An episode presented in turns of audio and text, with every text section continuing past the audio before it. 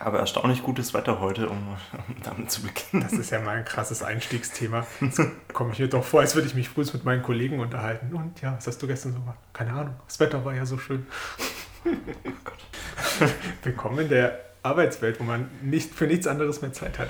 Echt, bei, bei mir heute auf Arbeit, wo, wo du mein Kollege, das ein bisschen über mir steht, äh, von einem Chef von einer anderen Abteilung, ähm, paraphrasiere das mal ein bisschen, damit nicht, die nicht wissen, wer gemeint ist, vom Chef von einer anderen Abteilung zu sich gerufen, so, es war voll wichtig und mein Kollege war gerade einen Kaffee trinken oder so und dann habe ich dem das gesagt, ja, musst du unbedingt dahin.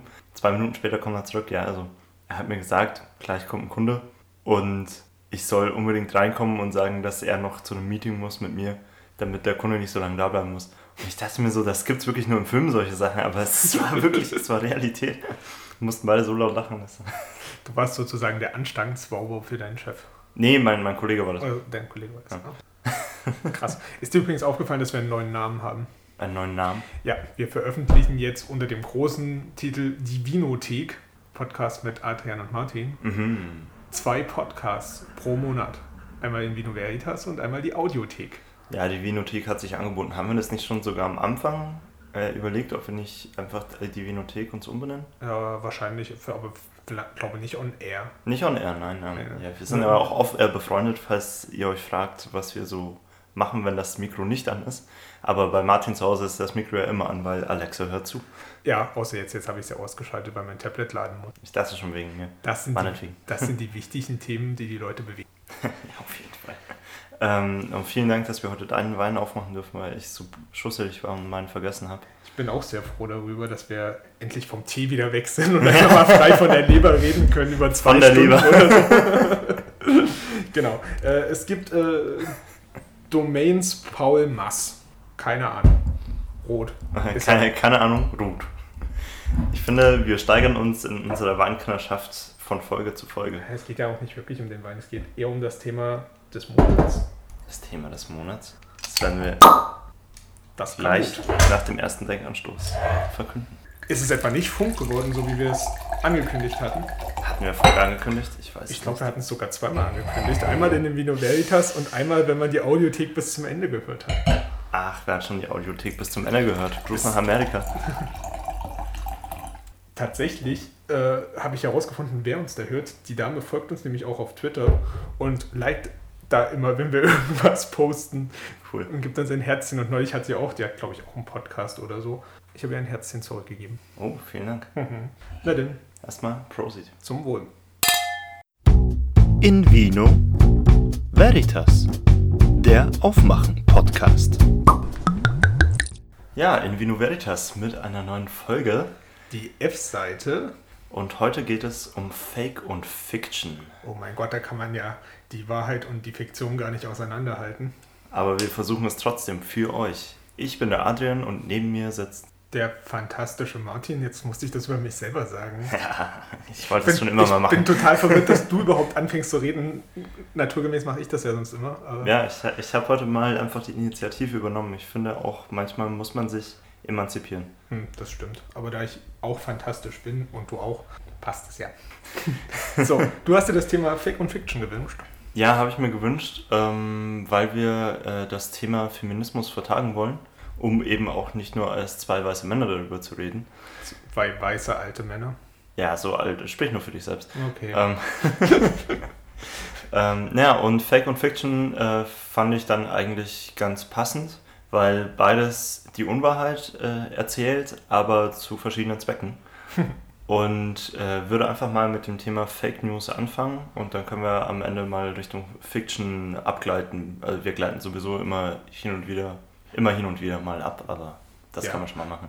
Nur, nur noch so viel, du denkst, dass Fiction die Unwahrheit erzählt? Erzählt es nicht eher so eine mögliche Zukunft, weil das könntest du jetzt nicht wirklich als Lüge bezeichnen, weil das man ist, kann ja gar nicht wissen, was passiert. Das ist wie der Anfang vom äh, zweiten oder dritten Känguru-Buch. Ist dir das aufgefallen? Nein.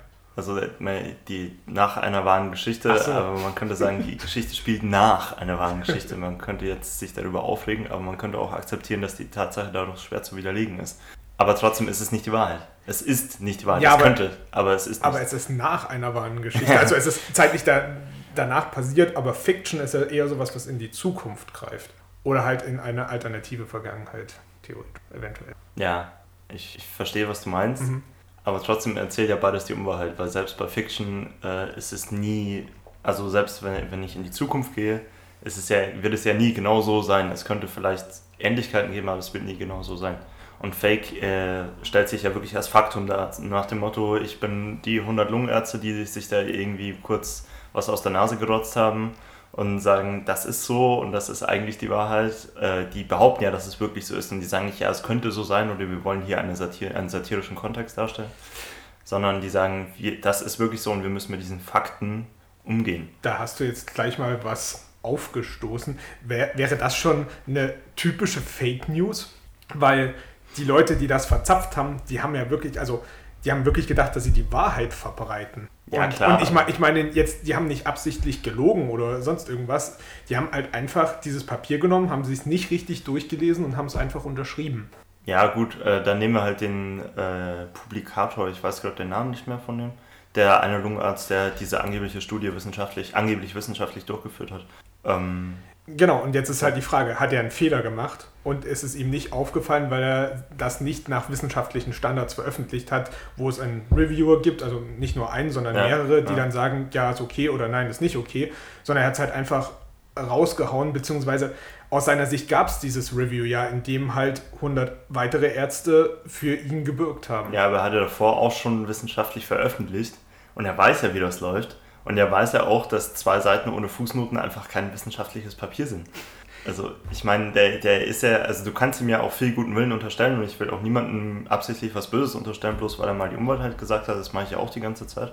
Aber ähm, dann, also wenn ich aus dem wissenschaftlichen Betrieb komme, zwar aus einer anderen Fachrichtung als Lungenarzt, aber aus dem wissenschaftlichen Betrieb und ich habe schon zu Themen wissenschaftlich veröffentlicht, auch zu anderen Themen, eigentlich nur zu anderen Themen in seinem Fall. Ja.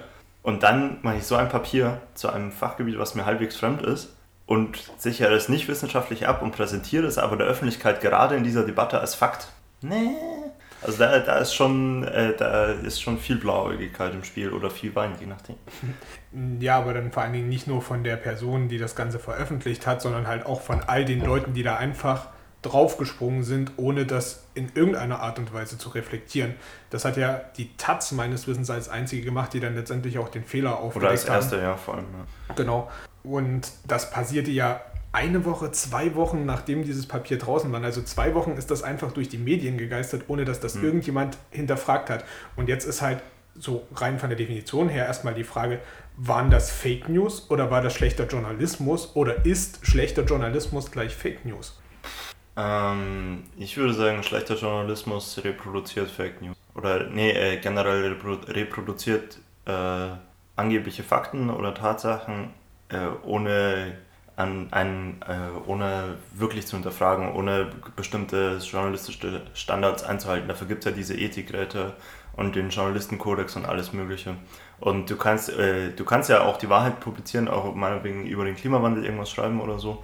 Wenn du aber nicht genug recherchiert hast dafür, ist es trotzdem schlechter Journalismus, obwohl du die Wahrheit reproduziert hast, weil du hättest ja auch genauso gut die Unwahrheit reproduzieren können. Es war nur Glück praktisch in dem Fall. Mhm. Ich sehe das ja ein kleines bisschen anders, weil ich finde, Fake News, das setzt irgendwie so eine Absicht voraus. Weißt du, wenn ich jetzt sagen würde, Angela Merkel ist in der SPD, dann wüsste ich ja sehr besser, ich weiß, dass sie in der CDU ist, sage es aber trotzdem anders und verbreite das als Neuigkeit. Ja. Dann würde ich vorsätzlich handeln. Ich fände, das wäre, das ist eine Fake News. Und dann gibt es noch Vergleichen wir zum Beispiel mal so die Nachrichtenberichterstattung im ARD und ZDF. Die ist ja eher NATO-freundlich. Das heißt, die lassen diese, stellen Russland als den Bösen dar und Amerika als die Guten. Ja. Kann man ja so ungefähr. verschiedenen ja. Fällen darstellen. Also die erzählen nur einen Teil der Geschichte und stellen eine Perspektive. Ein, eine Perspektive. Ja. Das würde ich jetzt nicht unbedingt als Fake News äh, bezeichnen wollen, sondern eher sagen wir als tendenzielle Berichterstattung. Ja, das ist tendenziös, ja. Genau. Aber es ist halt ähm, ich, ich glaube, man, man hat da ein äh, generelles Problem. Ich würde zwei Punkte machen. Erstens finde ich, dass äh, Nachrichten, die sich wirklich als Nachrichten ausgeben und nicht als Kommentar, weil in einem Kommentar kann ich tendenziös sein, in einem Kommentar kann ich sagen, dass die katholische Kirche ein Kinderfickerverein ist oder sonstiges. Aber als Nachricht muss ich journalistische Standards einhalten und ein wichtiger davon ist zum Beispiel beide Seiten zu Wort kommen lassen. Und ähm, dann kann ich das als Nachricht deklarieren. Und das machen zum Beispiel ARD und ZDF nicht immer, aber manchmal eben auch nicht und lassen eher die NATO-Seite zu Wort kommen oder lassen äh, Meinungen und äh, Tendenzen in sogenannte Nachrichten hineingehen, dass, dass die Leute meinen, es, also, äh, oder die Leute könnten daraus meinen eben, dass das wirklich eine Nachricht ist und dass äh, von allen Seiten, dass man sich da irgendwie auf diesen Konflikt einigen kann. Und zweitens würde ich sagen, dass News von Nachrichten unterschieden werden müssen, weil News ist äh, leider einfach aufgekommen in den 10 Minuten Nachrichtensendungen, die wir heute haben heutzutage, ähm, dass man versucht, das Wichtigste vom Tag in 10 Minuten zusammenzufassen auf der ganzen Welt. Ja. Oder auch nur in Deutschland. Und das kannst du nicht. Das kannst du nicht ausgewogen machen. Warum? Du Ein kannst, Tag sind doch gerade mal 24 Stunden. Also das ist ja jetzt nicht lange. Und wie viele Menschen gibt es auf der Welt? 8 Milliarden? Ja, das kann ist doch jetzt, kann man jetzt so, so viel passiert doch da gar nicht. Ja, aber man, man, kann, man kann es als Newsticker durchlaufen lassen, meinetwegen. Äh, zum Beispiel, es hat äh, Anschläge in Sri Lanka gegeben oder in Neuseeland. Zu sagen, die, das und da, äh, die Anschläge hat es gegeben und so und so viele Tote und so weiter.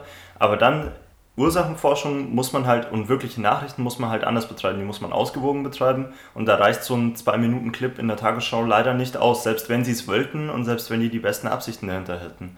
Und äh, dann halt in so, einer zwei, in so einem 2-Minuten-Clip erstmal so die Opferzahlen beschreiben und alles relativ neutral zu sagen. Und dann am Ende, ja, wahrscheinlich ein religiöser Hintergrund nochmal hinterher zu werfen, das ist einfach scheiße. Das ist dann wieder tendenziös und äh, das sollte man halt lieber in einem längeren Kontext ausklamüsern, würde ich sagen. Und da würde ich auch eben den Unterschied zwischen Nachrichten auf der einen Seite und News auf der anderen Seite machen. News sind auch wichtig, damit du eben up to date bleibst so als Bürger, aber man darf nicht denken, dass man aus diesen kleinen Clips irgendwie wirklich profunde Informationen erhält. Man erhält nur die Information, da ist was passiert, aber warum, wieso, welche Folgen, das kann man daraus eigentlich nicht ableiten. Das ist Ich unmöglich. finde eher, dass solche tagesaktuellen Sendungen, also mm, sagen wir mal Tagesschau und heute, äh, dann diese späteren Sendungen, heute Journal bzw. Tagesthemen, die sind, gehen ja dann ein bisschen mehr ins Detail, aber tendenziell eher so zu sehen sind, dass du dir das Ganze als Appetithäppchen holst und dann dir denkst, ja, dann möchte ich zu diesem Thema möchte ich mehr wissen und dann selber auf Recherche gehst. Ja, aber die Wa- meisten machen das ja nicht. Die meisten machen das nicht. Die haben dann halt bloß diesen groben Überblick und wissen so ungefähr, dass da irgendwas passiert ist. Ja, aber die, die haben halt, wie gesagt, schon immer diese Tendenz drin. So, wahrscheinlich ist das daraus. Oder du, du lässt ein, du hast eine aktuelle Debatte über den Dieselskandal und der lässt einen Menschen darüber zu Wort kommen, äh, der zum, zum Beispiel Andi Scheuer oder sowas in diesem 2-Minuten-Clip, der oder Scheuer hat gesagt, das und das und das. Und äh, Kritiker behaupten, das und das und das. Fertig. Ohne irgendwelche Fakten als Hintergrund zu geben, ohne zu sagen, der interpretiert das so wirklich, der interpretiert das so und deswegen hat er das gesagt, sondern du lässt halt vier, fünf Schritte aus und präsentierst das Ergebnis einer Seite und das der anderen Seite und du stellst diese Debatte gar nicht wirklich dar. Sel- Wenn du überhaupt diese beiden Seiten repräsentierst und nicht nur eine. eine Debatte darstellen zu wollen in einer Nachrichtensendung ist, glaube ich, aber auch utopisch. Ja, das meine ich ja. Dafür bräuchtest du richtige Nachrichten, dafür brauchst du lange Artikel, lange äh, Features von Sendungen, wie es zum Beispiel der Weltspiegel macht oder das Arte-Journal, die da versuchen zumindest ein bisschen das äh, aufzudröseln und zu sagen, hey, schaut mal, das sind so, zum Beispiel bei der Dieseldebatte, das sind so die Grundpfeiler, worum man streitet und wieso man streitet. Und diese Position gibt es. Und dann kann ich als Bürger sagen, okay, ich habe diese Debatte verstanden, ich finde sie interessant oder nicht interessant und ich kann nachrecherchieren, wenn ich will. Aber nicht einfach zu sagen, ja, es ist halt so, die einen sagen das, die anderen sagen das, weiter zum Wetter. Da gibt es eine sehr schöne Sendung im Deutschlandfunk, die täglich ausgestrahlt wird. Das ist der Hintergrund. Und die stellen oder versuchen zumindest, die alle Fakten umfässlich in 20 Minuten darzustellen, also auch nicht so lange, aber wirklich auch monothematisch, lassen verschiedene Menschen zu Wort kommen, recherchieren dazu. Die Sendungen sind natürlich nicht immer tagesaktuell. Also es, da dauert es manchmal auch, bis ein Thema aufgegriffen wird, weil für 20 Minuten Sendung ist natürlich auch wahnsinnig viel Recherche notwendig. Haben wir ja selber gemerkt, als Ja. wir die erste Ausgabe der Audiothek aufgenommen haben. Dass Viele Grüße an den Podcast. sehr guter Podcast, solltet ihr euch unbedingt auch anhören, dass wenn man wirklich versucht, Informationen straff und gebündelt zu übermitteln, jetzt nicht so, wie wir es hier machen, einfach mal drauf frei von der Leber weglabern, sondern Ja. wirklich Informationen Wirklichen vermitteln. Journalismus zu betreiben, das machen wir hier nicht. Ja, nee, überhaupt nicht, weil Ja. wir sind ja auch keine Journalisten. Eben. Ähm, dann braucht das Zeit, um vorbereitet zu werden. Und da würde ich auch mal ein bisschen die Journalisten in, in Schutz nehmen, die das dann vorbereiten und wirklich in die Recherche gehen und sowas, weil die stehen ja unter dem Druck, dass jede Sekunde so und so viel 1000 Euro wert ist im öffentlich-rechtlichen Fernsehen oder generell im Fernsehen oder im Funk und dass sie alles möglichst kurz zusammenfassen müssen und möglichst tagesaktuell berichten müssen, obwohl eine richtige Recherche Wochen dauern kann. Mhm. Und äh, dass auch unsere heutige Gesellschaft eben so darauf getrimmt ist. Das meine ich, meinte ich vorhin mit der, mit der Tendenz zu den News. Der, da hast du wirklich äh, so vor zwei Stunden ist ein Anschlag passiert oder so, jetzt will ich alle Hintergründe dazu wissen und das kann man nicht liefern. Und da, da bist du immer tendenziös, einseitig, du vergisst Sachen, du musst Sachen der Kürze halber weglassen, weil es einfach nicht geht, selbst wenn du die besten Absichten hast als Journalist. Das kann man ja an einem aktuellen Beispiel festmachen. Vor ein paar Wochen hat Notre Dame gebrannt, beziehungsweise was heißt vor, ein paar Woche, Wochen, vor, vor einer Woche ist das ja. ungefähr her. Und da gab es ja Kritik an ZDF und ARD, dass sie in ihren Hauptnachrichtensendungen, Tagesschau und heute, nur ganz kurze Clips gebracht haben. Beim ZDF heute, das läuft ja um 19 Uhr, da ging es wohl gar nicht mehr, weil das halt mhm. so zeitnah passiert ist. Und bei der Tagesschau war es so an dritter Position nach zwei anderen ja. Themen und auch nur verhältnismäßig kurz. Und da wurde halt gesagt, ja, ihr habt so ein großes Korrespondentennetz, warum war da nicht jemand vor Ort, warum habt ihr nicht sofort live berichtet? Und da frage ich mich, ist das halt wirklich notwendig? Weil ich meine, Notre Dame ist nicht nur eine Kirche, die da mal eben gebrannt hat, da hat ein europäisches Wahrzeichen gebrannt. Dass die Leute daran ja. ein Interesse haben zu erfahren, was passiert ist, ist ja vollkommen logisch. Aber dass ein oder zwei Stunden nachdem dieses Feuer ausgebrochen ist, noch nicht mehr gesagt werden kann, außer das ja, Notre, Notre, Dame brennt und dass man sich halt erstmal auf diese Löscharbeiten konzentriert und die Hintergründe dazu noch gar nicht kennt, ist doch vollkommen logisch. Und selbst zu diesen späteren Nachrichtensendungen wurde dann nicht viel mehr gesagt. Auch die Korrespondenten vor Ort konnten dann nicht viel mehr zeigen, als dass die Feuerwehr da gerade vor Ort ist und ja. löscht und dass Trump wieder irgendwas getweetet hat. Und das war es dann auch. Aber da war jetzt null Nachrichtenwert drin, mal abgesehen eben von dieser Meldung und den durchaus auch beeindruckenden Bildern. Eben, also das ist ja das, was ich meine, abgesehen vom Thema und dass es vielleicht auch wichtigere Themen gäbe als der, der Brand einer Kirche, wo niemand, kein Menschenleben zu, zu Schaden gekommen ist zumindest.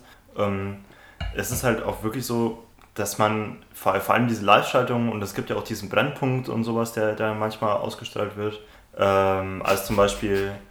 Der, hm? Wir strahlen einen Brennpunkt aus. sorry, ja, sorry.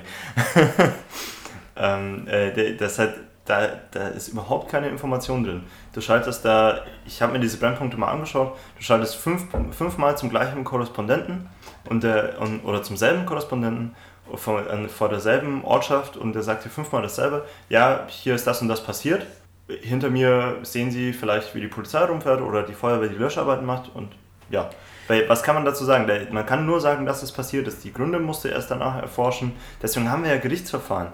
Deswegen ziehen sie sich auch Jahre, weil, weil es einfach so lange dauert, bis du wirklich erst was mal so offiziell feststellen kannst. Und das ist ja auch richtig so. Das Interessante finde ich auch meistens, es bringt ja gar nichts, dass die, also klar, die Korrespondenten müssen vor Ort sein und müssen da ihre Recherche machen, ja. aber wenn die interviewt werden und da einfach vor dem Wahrzeichen rumstehen, das vielleicht manchmal gar nichts mit dem Ort des Geschehens zu tun hat, warum macht man das so? Also warum schaltet man den nicht beispielsweise nur per Telefon zu oder sonst irgendwas, sondern schickt Journalisten da noch nachts raus, einfach nur damit der dumme Zuschauer sieht, aha, mhm.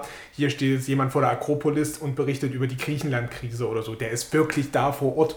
Hm. Das kann ja der einzige mehr oder weniger Grund sein, warum man das so macht. Da, da möchte ich mal den, äh, einen Ur, Urgestein der Medientheorie äh, hervorbringen, nämlich Marshall McLuhan, praktisch der Einstein der Medientheorie, äh, der schon vor, was weiß ich, glaube äh, gute 60 Jahre oder 70 Jahren gemeint hat, ähm, dass im, in den Medien, in der Medienöffentlichkeit vor allem auch, eher das Medium und äh, die, die Aktualität der Inhalte im Vordergrund steht und nicht die Inhalte selbst. Sondern es geht um Aktualität und Aktualität generiert Aufmerksamkeit und Aufmerksamkeit ist alles, worum es in Medien geht.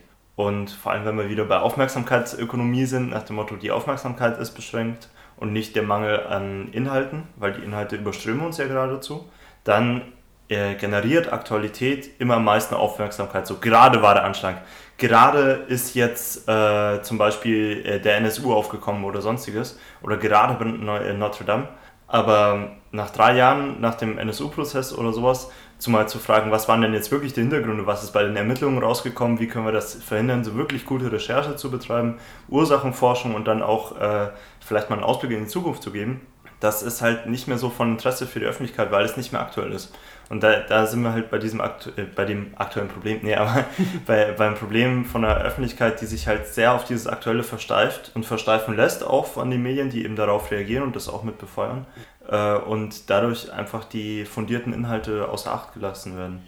Ja, nicht nur von den Medien, wir haben ja gerade über ein relativ langsames Medium, und zwar den Fernseher, geredet, wo ja alles noch so ein bisschen dauert.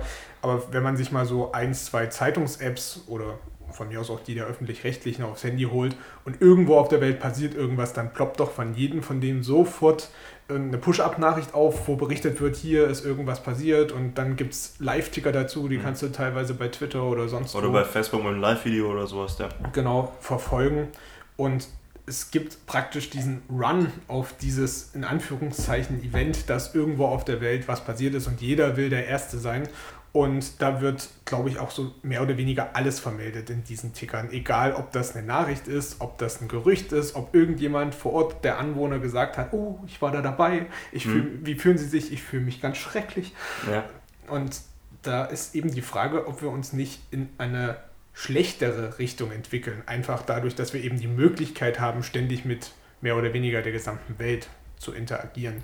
Weil wenn, wenn du jetzt eine Zeitung veröffentlicht würdest, wir wären so, sagen wir, 18. Jahrhundert, dann musstest du ja mindestens einen Tag warten, bevor du die Nachricht im Land verbreiten konntest. Also ja. Von internationaler Kommunikation kann man da ja noch nicht so wirklich reden. Mhm. Und jetzt, da das Ganze alles so global geworden ist, ist die Frage, wie gehen wir damit um? Dass wir das haben. Ja, es gibt auch viele Tendenzen so in den letzten Jahrzehnten von Intellektuellen und von Kulturwissenschaftlern und Soziologen, die sagen, es wird alles zu schnell, es wächst uns alles über den Kopf.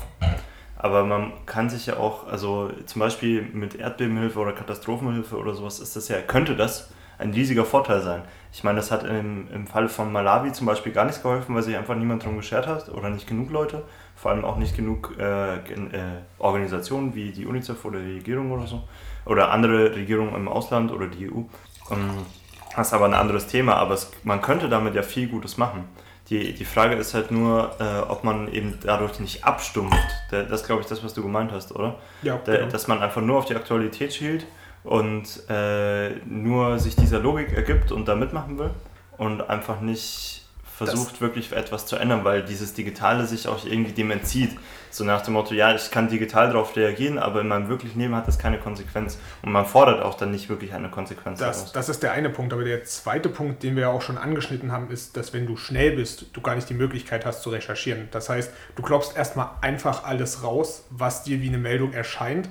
Du verbreitest die, diese Meldung unter all deinen Abonnenten, die mhm. diesen Push-Up-Service abonniert haben und die Meldung ist dann halt auch erstmal draußen. Ob du die später vielleicht revidieren musst, weil es doch nur eine Fake News war oder nicht, das kriegt dann kaum noch einer mit. Und dadurch mhm. kann sich natürlich auch ein Meinungsbild bilden, wenn du da ständig an deinem Newsticker hängst, was sich einfach nur aufgrund dieser Geschwindigkeit bildet und was sich dann im Nachhinein gar nicht als wahr herausstellt. Und ja, und, das und vielleicht die, die Richtigstellung, die liest dann halt auch niemand mehr oder nur ein Bruchteil der Leute, die von dieser Meldung in ihren Meinungen beeinflusst wurden. Genau. Das ist halt das Problem. Um das mal an einem Beispiel festzumachen, letzte Woche Notre Dame brennt und die AfD twittert dazu, würde es uns denn wirklich wundern, wenn das ein muslimischer Anschlag wäre? Hat die das wirklich getwittert? Ja. Krass. Ich kann dir jetzt nicht mehr ganz genau sagen, welcher Landesverband es war, das müsste ich nochmal kurz ja, nachschauen, das, aber ja, mein Gott. ähm, so in diesem Wortlaut mhm. wurde das verbreitet. Einfach, man wusste noch gar nichts, eine Stunde nachdem es angefangen hat zu brennen. Und das ist einfach unfassbar. Das zweite, was ich da als Fake News verbreitet hatte, war dieses, halt dieses typische Bild. Du siehst Notre Dame brennen mhm. und halt so eine verschwommene Statue im Vordergrund. Was natürlich nur eine Statue von dieser Kirche war. Jeder, der ja. Notre Dame schon mal gesehen hat, der wird wissen, wie viele Statuen da rumstehen. Und äh, halt groß mit der Frage, ist das der Brandtäter? Ja, der steht dann natürlich auf dem Dach rum, während die ganze ja. äh, Kirche in Flammen aufgeht.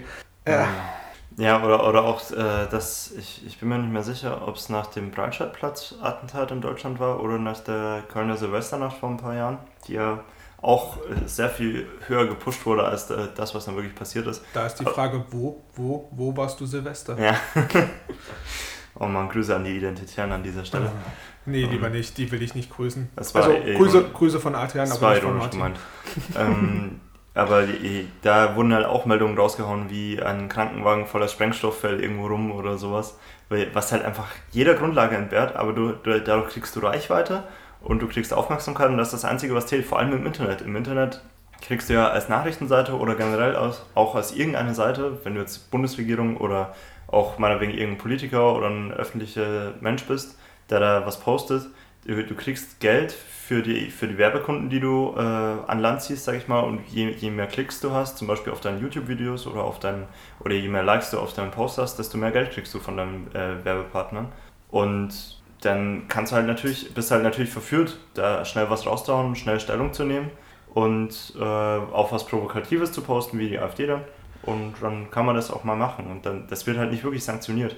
Ja, also der, der Punkt mit der Reichweite, die kannst du natürlich verkaufen, aber das ist dann eher so in Richtung Instagram. Ich glaube, auf Twitter ist das noch nicht so verbreitet, dass du da. Ja, gut, sorry, ich bin, ich bin aber, auf beiden nicht. Das äh, war nee, deswegen will ich das vielleicht noch, noch ein kleines bisschen richtigstellen, aber was natürlich stimmt ist, wenn du unter einem bestimmten Hashtag postest, der gerade trendet, dann ja. lesen das natürlich alle Leute, die ebenfalls zu diesem Hashtag, äh, nach diesem Hashtag suchen und sich die mhm. neuesten Meldungen dazu durchlesen. Und dadurch kommst, lernst du natürlich neue Leute kennen und denkst dir vielleicht, oh, das ist aber geistreich und folgst dem dann im Anschluss. Ja. Dann hat die Person natürlich automatisch mehr Reichweite. Das heißt, alles, was sie dann im Folgenden twittert, kannst du auch lesen. Und wenn das halt ein Politiker ist, der kann ja. dann natürlich seine Botschaften besser platzieren, beziehungsweise wenn es einfach nur eine Normalperson ist, die kriegt dann automatisch mehr Aufmerksamkeit, weil sie jetzt plötzlich 2000 ja. Leute hat, die ihr zuhören. Und das ist ja auch nicht nur Geld, sondern das ist ja auch ein urmenschlicher Instinkt, genau. sag ich mal, Aufmerksamkeit und Resonanz zu erfahren von, deinen Mitmenschen. Und das ist ja natürlich auch viel cooler, wenn dir dann 3000 Menschen zum Geburtstag gratulieren oder zu deiner Wahl oder was weiß ich, oder zu deinem Post, als anstatt nur deine Mutter und irgendwie ein Schulfreund oder sowas. Ne? Falls ihr uns übrigens Aufmerksamkeit schenken wollt, folgt uns jetzt auf Twitter unter dem Handle aufmachen. Oder schreibt uns eine E-Mail an aufmachen.podcast.gmail.com. Vielen Dank. Das war unsere kurze Werbeeinblendung. Ich will, ich will nochmal auf Fake News zurückkommen, ein bisschen. Ja, nochmal ein bisschen mehr. Darf ich erstmal sagen, dass ich Fake News einen furchtbar schrecklichen Begriff finde und dass das in diesem ganzen Zusammenhang mit Donald Trump so hochgekocht wurde, dass man jetzt, egal was ist, immer in einem Zusammenhang von Fake News liest, hört und ja. sonst irgendwas, ich weiß nicht. Es ist halt, also früher ist es einfach falsche Darstellung oder äh, Bull Bullshit finde ich auch einen guten Begriff dafür. Ja, Bullshit ist, ist schon das, ziemlich gut. Ist halt, äh, ich, ich würde dann einen Punkt von vorne noch ein bisschen aufnehmen, dass ja. so, sag ich mal, das professionelle Fake Newsen, ähm, weil, was es ja gibt, wo, wo du zum Beispiel Bots einstellen kannst oder sowas, die, die bestimmte äh, Hashtags hochtreiben oder die äh, bestimmten Leuten bestimmte Werbung anzeigen, um ihnen damit äh, zum Beispiel ihre Wahlentscheidung zu beeinflussen, besser beeinflussen zu können. Mhm. Ähm, das würde ich als wirkliche Fake News bezeichnen, als, äh, wo der Begriff auch wirklich passt wo du wirklich gezielt falsche Meldungen raushaust oder nicht bestätigte Meldungen oder tendenziöse Meldungen, um eine Meinung zu beeinflussen und nicht einfach nur, um dich selbst besser zu machen oder sowas, sondern wirklich, äh, um einen ganz gezielten Effekt damit zu verfolgen. Das stimmt und da finde ich, ist der, äh, der Begriff Fake News eigentlich schon zu niedlich zu verharmlosen, weil ja. das wäre dann in dem Fall einfach Propaganda. Ja. Und da weiß jeder, was gemeint ist. Das ist natürlich ein bisschen behaftet, der Begriff, zumindest für mich, weil das der erste Zusammenhang, wo ich das Wort Propaganda gehört habe, war halt Drittes Reich im Geschichtsunterricht. Ja, aber das ist ja heute nicht anders. Genau, und deswegen sollte auch dieser Begriff dann in dem Zusammenhang verwendet werden und nicht dieses Fake News, was halt so klingt wie, naja, hm. Hat es sich halt scheiße gefühlt an dem Morgen, hat irgendwie was falsch gesagt oder sowas. Ne? Ja, genau. Ja, ja, das stimmt schon, das stimmt schon. Aber ich, äh, was ich noch sagen wollte, dass halt äh, Fake News eben von richtigen News auch schwer zu unterscheiden sind, wenn, sie, wenn die richtigen News sich eben auch nur auf eine Minute Berichterstattung beschränken. Ja? Der, da muss man halt dann unterscheiden lernen und das wäre gerade wichtig, um solche Fake News aufzudecken und um auch äh, den 100 Lungenfachärzten mal gerichtliches Handwerk zu legen, dass du auch teilweise dann verantwortlich bist, was du schreibst. Ne? Auch die, die äh, alle möglichen Zeitungen, die dann Schwangerschaften und Hochzeiten und was weiß ich vermelden, obwohl sie gar nicht da sind, ist es jetzt vielleicht ein, ein ganz, ganz kleines Ding davon, aber wenn es da schon anfängt, dass ich das schreiben kann, ohne dafür belangt zu werden, wenn das nicht stimmt, wenn ich schreiben kann, dass, äh, was weiß ich, dass, äh, das, das war mal vor, vor ein paar Jahren, ich glaube vor zehn Jahren sogar, äh, dass auf einmal eine, eine Zeitung, ich glaube Fokus war es, äh, einen linken Politiker, äh, nee, einen SPD-Politiker, äh, der PDS zugeordnet hat und dann gesagt hat, ja, sorry, es war ein äh, äh, Buchstabendreher, nicht SPD, sondern PDS. Hm. Ne?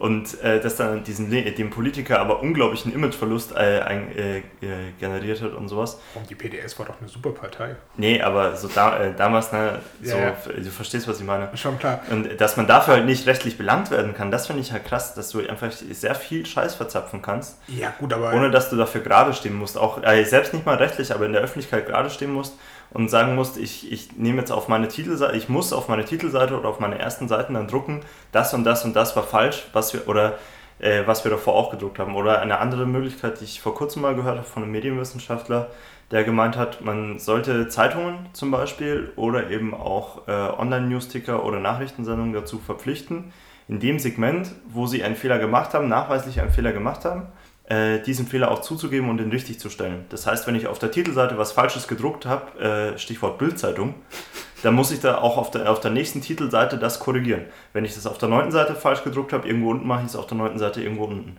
Und da, dann werden die äh, Nachrichtensendungen und die Blätter und sowas auch ein bisschen vorsichtiger, wo, wo sie das machen. Ja, wie soll denn dann das Titelblatt der bunten Woche aussehen? Gar nicht mehr. Ja, nee, aber da, da, so könntest du die auch zur Rechenschaft ziehen, ohne dass du ihnen jetzt Strafzahlungen oder Zensur andrehen musst oder sowas, so, sondern nur, dass sie halt das richtig stellen, was sie nachweislich falsch berichtet haben. Ja, aber das Problem ist ja, du, um das nachzuweisen, wird ja wahrscheinlich ein Gerichtsprozess notwendig Wie bei werden. Kachelmann zum Beispiel und der Bildzeitung. Zum Beispiel oder was weiß ich nicht. Was Christian Wulff und der Bildzeitung. Christian Wolf von der Bildzeitung, was war da denn? Also der hat, der hatte doch aber tatsächlich dem Diekmann auf die. Ja, nein, nee, nee, Mailbox nicht, nicht dass, er, dass er ihm auf die Mailbox gequasselt hat, sondern das, was sie ihm alles sonst noch unterstellt haben, wegen Steuerhinterziehung und, und illegaler Spendenannahme und sowas. Und am Ende ging es um 600 Euro, die ihm dann auch nicht mehr nachgewiesen werden konnten. Und Ah Ja, stimmt, das, das wurde ja damals alles so hochgekocht. Ja, das, ja, ist, genau. das, das, ist die Schnelllebigkeit. Das, das ist dann schon wieder ganz schnell aus dem, So, aus dem Gedächtnis. sowas zum. Beispiel. Und, und das müsste man halt auf der Titelseite dann wieder korrigieren dürfen. Mhm. Oder müssen. Ne? Und da bräuchte es halt einen wirklich äh, mächtigen Presserat auch, weil der Presserat heutzutage hat halt, das kann, der kann selber was raushauen, aber es liest kein Schwein. Das stimmt, aber der Presserat ist doch total mächtig. Der kann Leute dafür rügen, wenn sie Sachen falsch machen und gegen den Pressekodex ver. Ja, das meine ich ja. Großen. Der, ja, aber es liest kein Schwein. Ja, Ich meine ja, der hat ja niemals hier so viel Reichzeit, äh, Reichweite wie zum Beispiel die Tagesschau oder die Bildzeitung. das stimmt, aber Gott sei Dank hat man ja immer noch die Möglichkeit, sich auf anderen Wegen zu informieren. Ich mag ja zum Beispiel den Bildblog, die dann regelmäßig äh, Sachen posten oder gegenüberstellen, was die Bildzeitung mal wieder alles so verzapft hat. Wenn sie zum Beispiel Leute, die gestorben sind, unverpixelt zeigen, so eher nicht so bekannte, dieses Mädchen wurde da und da getötet Ja. und dann halt sich halt einfach das Foto von der Facebook-Seite holen, was wahrscheinlich nicht mit den Hinterbliebenen abgesprochen Mhm. ist und von toten Menschen kann man sich ja bekanntermaßen eher nicht die Einverständniserlaubnis holen. Und vor allem die Bildzeitung ist ja so mächtig, dass sie auch niemand verklagen will. Und, Genau. Oder wenige Leute. Ja, beziehungsweise sagen wir, die 17-Jährige ist gestorben, du bist Mhm. jetzt Elternteil und hinterblieben. Ist, ist denn da dein erster Impuls, die Bildzeitung zu verklagen? Ja, hast ja du Bock auf äh, 15 Jahre Rechtsprozess, wo, wo du dauernd mit dem Thema wieder konfrontiert wirst? Da hast du völlig äh, Ja. andere Probleme, beziehungsweise ob das dann rechtlich zulässig wäre oder nicht, ist ja nochmal eine andere Frage. Die haben ja dann auch gewiefte Anwälte und was weiß ich nicht was. Genau. Genau, aber solche Missstände versucht eben der Bildblog aufzuzeigen und Aber er hat halt auch nicht die Reichweite. Nee, der hat natürlich nicht die Reichweite. Aber die Reichweite der Bildzeitung geht ja Gott sei Dank auch zurück, weil ich glaube, Na. ten tendenziell das, das Medium Zeitung. Ja, aber die Bildzeitung Bild- ist die einzige Zeitung in Europa, glaube ich, mit äh, Tageszeitung in Europa, die äh, stetig steigende Abonnentenzahlen hat und Verkaufszahlen. Seit Jahrzehnten. Das glaube ich nicht. Doch. Das, nee, mein Handy ist ja gar nicht hier. Ja, okay, aber wir können danach, wir können nächste Sendung einen Faktencheck machen. Ja, und dann müssen wir genau an Minute, wo sind wir jetzt gerade? Ähm, Einfach, Minute 34. Dann müssen wir nächstes Mal an Minute 34 richtig stellen, ob die äh, Bild-Zeitung tatsächlich die sich am meistverkaufende Zeitung Ja. mit Abonnentenzuwächsen ist oder nicht. Ganz genau, aber auf jeden Fall einer der wenigen in Europa oder die einzige in Europa. Das habe ich da habe ich mal in einem Report gelesen auf jeden Fall. Was haben die eigentlich bei der Bild-Zeitung immer mit Europa? Die Computerbildspiele, aber immer die größte Gaming-Zeitung Europas. Achso, ja, es ist halt auch ein riesen Konzern mit Bertelsmann, ne? Die beherrschen ja auch die bisschen Bertelsmann? Das ist Springer. Ja, ich meine ja mit Bertelsmann, so. also Springer und Bertelsmann. Ah, okay. Ich Bildzeitung und Springer ist für mich immer eins, das ist nicht, ist nicht so. Nee, klar. Naja, ähm, ja. Mhm. Jetzt wollte ich aber auch nochmal weitergehen und sagen und eine provokative These aufstellen, dass eben diese, diese Blogs und die Richtigstellung einfach nicht reichen, wenn du denen nicht diese Aufmerksamkeit äh, garantieren kannst, wie es eben diese äh, Falschmeldungen auch haben. Ich glaube, das kommt auf die Schwere der Falschmeldung drauf an. Also wenn es tatsächlich eine richtige Falschmeldung ist, weist zumindest Tagesschau und Heute Journal in ihren Sendungen darauf hin, dass es das gegeben hat. Aber also das, das, das muss dann wirklich schon ein richtig, ja, richtig krasses Vergehen sein. Also wenn es tendenzielle Berichterstattung oder ja, sowas das machen sie nicht, ja, ist klar. Dann, dann müssten sie ja ständig darauf hinweisen. Ja. Habe ich zumindest manchmal das Gefühl, dass das bei denen, oh, das Gefühl, also das ist jetzt, ja. das ist jetzt meine persönliche Einschätzung, das muss nicht auf Tatsachen beruhen. Nicht notwendigerweise die Meinung des Autors. nicht notwendigerweise äh, die Meinung beider am Podcast teilnehmenden Personen, aber wie gesagt, wer, wer soll das kontrollieren? Das, Der Presserat. Ja, schon, aber du weißt, wie viele Presseerzeugnisse oder generell Medien es in Deutschland ja. gibt und da jeden einzelnen Artikel, jeden Nachrichtenbeitrag zu kontrollieren, das, das kannst du doch gar nicht leisten. Ja, aber die machen ja trotzdem eine gute Arbeit in dem Sinne davon, dass sie das größte, äh, das Gros der, der, der Sachen, der großen Sachen eben äh, kontrollieren und auch äh, richtigstellen können. Und da müssen halt die Zeitungen und die alle, alle Medienerzeugnisse, die so eine bestimmte Reichweite haben, also wir haben jetzt zum Beispiel, glaube ich, keine Reichweite, weil sonst kommst du echt nicht mehr hinterher. Aber dann müssen halt auch ab einer bestimmten Größe die einsehen, dass sie kontrolliert werden dürfen und dass die auch die Macht haben, bei ihnen das dann durchzusetzen, dass die Richtigstellung auf die, äh, auch die richtige Reichweite bekommen und halt nicht einfach nur, ähm, äh, dass der Presserat dann einmal postet, so ja, Bildzeitung hat schon wieder Scheiße verzapft. So. Das weiß ja jeder.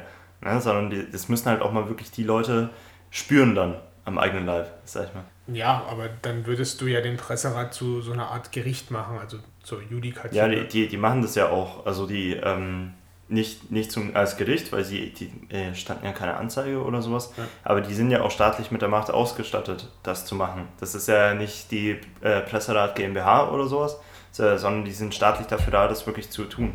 Und man muss das ja haben. Es gibt ja auch bestimmte Sachen, die in Deutschland eben nicht erlaubt sind, zum Beispiel Verleugnung oder Beleidigung oder sonstiges. Und dafür brauchst du natürlich ein Gremium, das das wirksam durchsetzen kann und nicht nur ein Gremium, was so hinter ferner Liefen irgendwie für zwei Personen da mal was richtig stellt, die sowieso nicht die Bildzeitung lesen. Weil ich meine, ich glaube nicht, dass die, die meisten Leute, die dann bestimmten Fake News auf den Leim gehen, auch dann den Presserat die, die Meldung verfolgen, sondern gerade nicht. Du hast ja vor allem im heutigen Zeitalter das Problem der Filterbubbles, wo du dann nur noch deine eigenen News hörst und wir nur noch bildzeitungskritische Sachen lesen und hören und äh, Bildzeitungsleser halt nur die Bildzeitung und den Fokus und äh, die Identitären lesen oder sowas und dann nur noch deren Sachen hören. Ja. Und du äh, musst halt diese, die Macht haben, da reinzugehen und aus dieser, ähm, aus dieser Reichweite heraus die Leute zu erreichen, die es davor auch erreicht hat. Und da, das wird, glaube ich, oft vergessen bei dem Thema.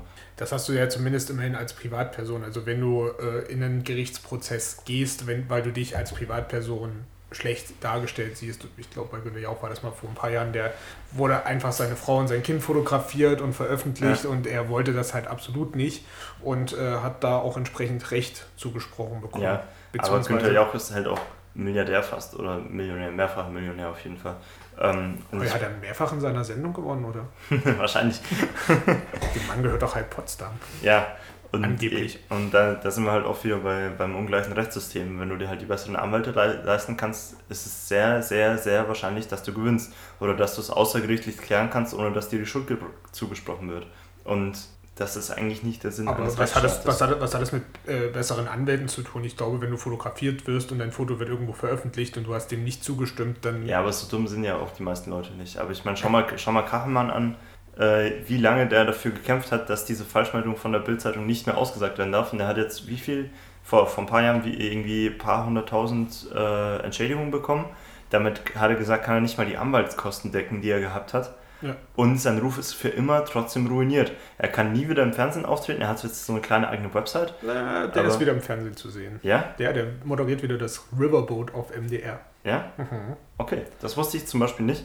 Aber trotzdem, aber in, in trotzdem Öffentlichkeit ist, ist, er, ist er ruiniert ist, über Jahrzehnte. Und vor allen Dingen, die meisten haben ja nicht mal mitbekommen, dass er freigesprochen wurde. Ich hatte da neulich erst wieder eine Diskussion mit meiner Mutter darüber, die halt meinte, ja, Kachelmann, der Vergewaltiger. Und ich so, nee, Mama, das stimmt nicht. Der wurde von dem Gericht freigesprochen. Ja. Der ist es nicht. Und, und die so, naja, wer weiß, was da alles passiert ist. ja. Also, wenn ein Gericht das halt nun mal feststellt, egal was da tatsächlich passiert ist, dann, dann muss man ja erstmal das hinnehmen, weil warum soll ich erstmal nicht davon ausgehen, dass das Gericht den Fall richtig untersucht hat? Ja, eine, eine bessere äh, Feststellung von Fakten haben wir nicht als gerichtlich. Ja. Also dafür haben wir die Gerichte. Es tut mir leid, auch natürlich ist der Rechtsstaat nicht perfekt, auch in Deutschland nicht. Natürlich gibt es auch da tendenziöse Sachen oder sowas, aber bessere Maßnahmen haben wir nicht. Wir ja. können nicht die absolute Wahrheit festlegen mit in der Verfassung und schreiben, ab jetzt Kachelmann ist kein Vergewaltiger und in zehn Jahren kommen neue Fakten auf den Tisch und dann war das doch oder sowas. Aber dafür haben wir die Gerichte, dass sie dann in zehn Jahren, falls neue Fakten auf den Tisch kommen, wieder das revidieren können. Genau. Und das gleiche wird es im Grunde auch mit Kevin Swayze sein. Also egal, was jetzt bei seinen äh, Gerichtsprozessen rauskommen wird, der wird erstmal als der Mann, der Leute sexuell belästigt haben, in den Köpfen hängen bleiben ja. und seine Karriere als Schauspieler an den Nagel hängen können. vermutlich erstmal beendet ja. sein. Und äh, das ist halt eben wir sind immer wieder bei der Schnelllebigkeit des, äh, der Öffentlichkeit, dass du halt komplett abgestempelt wirst. Das wird als Wahrheit äh, angenommen und fertig aus, unabhängig davon, ob es wahr ist oder nicht. Mhm. Aber man, man soll halt, die, Leute werden halt vorverurteilt, dann auch teilweise von Politikern und von Staat eben, die den Staat repräsentieren oder das Innenministerium repräsentieren oder sowas, die dann versuchen, auf diesen Zug aufzuspringen und den Leuten Sicherheit zu vermitteln oder was auch immer und dann sagen, ja, das war so und so oder es gab äh, Asylbetrug in Bremen oder was weiß ich. Oder dieses Gedicht war bewusst verletzt. Ja, genau. So, sowas, was halt einfach jeder Grundlage entbehrt und was sie sich halt verkneifen sollten, aber wenn sie sich verkneifen, dann kriegen sie von den Medien auf die Fresse und von der Öffentlichkeit damit auch weil sie, die, die dann sagen, ja, habt euch nicht geäußert, genauso wie bei, bei ARD und ZDF jetzt zu Notre Dame. Wo, wo ich mir denke, entweder ich äußere mich und ich kann fundiert sagen, das und das ist meine Meinung, weil ich habe die und die Informationen, oder ich äußere mich halt nicht, weil ich das nicht gerade nicht machen kann. Weil ich es erst mache, wenn ich wirklich fundiert was sagen kann. Aber dafür ist die Öffentlichkeit einfach zu dumm heutzutage. Ja, Vielleicht möchte die Öffentlichkeit auch einfach bloß mal drei Stunden lang die Kirche sehen und nebenbei werden ein paar Leute interviewt, die sagen, wie, wie schade sie das doch finden, dass jetzt da gerade die Kirche brennt. Vielleicht ist, ja, das, ja, das. vielleicht ist das ja unser Zeitgeist. Ja, aber es ist halt dumm. Also es ist halt, ist halt dumm zu, zu meinen, da, damit könnte man irgendwelche sinnvollen Debatten führen, irgendwelche, sinnvoll, irgendwelche Probleme sinnvoll lösen oder überhaupt analysieren. Das geht gar nicht. Das wird nur äh, irgendjemand durchs Dorf getrieben und dann wird fünfmal auf den draufgehauen und wenn man über sich äh, erstmal dann nach äh, zwei Monaten fragt, ja, was war das überhaupt für eine Sau, dann ist schon die nächste Sau da, die dann wieder durchs Dorf getrieben wird. Und der findet keine Analyse mehr statt, äh, nicht in der Öffentlichkeit und deswegen auch keine öffentlichen Konsequenzen und deswegen dreht sich das auch alles immer wieder im Kreis. Auch die MeToo-Debatte, die war sehr lange sehr öffentlich, auch in den USA immer noch, ist sie bei uns auch immer noch. Und was ist passiert? am Ende, das hat auch die, die Gründerin von Mituma einen sehr guten Aufsatz vor ein paar Monaten äh, geschrieben, äh, also die Gründerin, die, die, ja, die, die das, das, aufgebracht initiiert hat. hat. Ja. Ich weiß leider ihren Namen gerade nicht. Mhm. Ähm, die, die hat auch gemeint, dass es viel zu fokussiert dann wurde auf äh, Hollywood-Stars, die, die auch missbraucht wurden und deren Leid auch wichtig ist. Aber die Grundsatzdebatte, die damit eigentlich hätte geführt werden müssen, nämlich wie verhindern wir sexuelle Diskriminierung, sexuelle Gewalt in unserer Gesellschaft generell, wie verhindern wir, dass, dass Frauen generell benachteiligt und als Sexualobjekt gesehen werden in unserer Gesellschaft, in jedem einzelnen Haushalt? Das wird nicht geführt. Das wird überhaupt nicht geführt und das wird komplett außer Acht gelassen. Einfach nur wegen des Voyeurismus und, und dieser kurzfristigen Aufmerksamkeit. Ja, und der Hollywood-Star und dann Kevin Spacey und Louis C.K. und Bill Cosby und was weiß ich. Ja. Ähm, und die und die, äh, das und das Hollywood-Sternchen, was da missbraucht wurde und sowas. Und alles andere wird außer Acht gelassen. Es ist nur Sensation, äh, Sensationalismus oder wie man es dann auch nennt. Sensationsgeilheit kann man ja, ja ganz Sensationsgeilheit. So äh, war, ja, war ja im Grunde auch die Debatte, die geführt wurde um diesen Michael Jackson-Film, den wir in unserer ja. letzten Folge der Audiothek besprochen haben. Ob die Leute nur auf Geld aus sind und ob das alles so den Tatsachen entspricht. Aber wäre es denn nicht einfach sinnvoll gewesen, diesen Film als Anlass zu nehmen und einfach mal um sowas wie Kindesmissbrauch in unserer Gesellschaft zu diskutieren, weil ja, ich finde, das ist, das ist so ein Thema, das wird totgeschwiegen wie sonst irgendwas und wenn es mal auf den Tisch kommt, dann ist die eindeutige Meinung Schwanz ab. Ja, so und, und man, man hat ja nicht die Möglichkeit, da mal differenziert darüber zu sprechen. Genau. Und, und vor allen Dingen mal so über Schutzmechanismen zu reden ja. und wie gehen wir mit unseren Kindern um, damit so etwas nicht passiert sein. Wie kann ich mit meinem Kind darüber reden, wenn ich eins habe? Aber das Ding ist, da, da müsste man halt die, den Leuten, die, die diese Nachrichten konsumieren, die diese Filme konsumieren und äh, diese Hashtags, äh, die neuesten Meldungen sich anschauen und sowas, die müssten dann mit sich selbst klarkommen. Die müssen dann sagen, was können wir machen? Wir sind in der Pflicht, wir sind die Gesellschaft, wir können das ändern. Du kannst kein Gesetz gegen Kindesmissbrauch erlassen, weil das gibt es schon. Du, du musst das gesellschaftlich ändern, du musst das in deinem täglichen Handeln und Denken umsetzen. Ja, und das ist zu schwierig. Da kannst du keine Sau mehr durchs Dorf treiben, dann bist du selber die Sau, die durchs Dorf getrieben wird, mit allen anderen. Und das ist viel zu schwierig, das fordert viel zu viel Reflexion und Ach, und das sind nee. ja auch mehr als 270 Zeichen, die du auf Twitter ja, zur Verfügung hast. Ja, das ist dann auch schwierig, und, ja. Und, und, wenn du einmal was getwittert hast, dann hast du ja im Grunde deine Meinung auch geäußert. Also ja, da gibt es auch nicht, nicht mehr viel zu sagen. Nee, nee. Das stimmt. Aber ich, ich meine ich mein gerade, dass so die, diese Reflexion, die die Gesellschaft eigentlich bräuchte, um irgendwie voranzukommen. Um Probleme, die, wir, die uns alle angehen, zum Beispiel Kindesmissbrauch. Ich würde sagen, 99% der Gesellschaft, wenn nicht sogar 100, sind gegen Kindesmissbrauch in Deutschland heutzutage. Würde ich jetzt mal einfach mal postulieren. Würde sogar behaupten und so weit gehen, dass sehr viele Pädophile gegen Ja, sage ich ja 100. Sind. Ja. ja. ja die, die, die haben ja meistens auch diese Tendenz und wollen sie eigentlich nicht haben. Ja. Ne? Aber anstatt, dass wir, uns, äh, dass wir uns wirklich fragen, was können wir tun in unserem täglichen Handeln und Denken, was, äh, äh, damit wir das stoppen können, damit wir unsere Gesellschaft in eine andere Richtung bringen können, langfristig.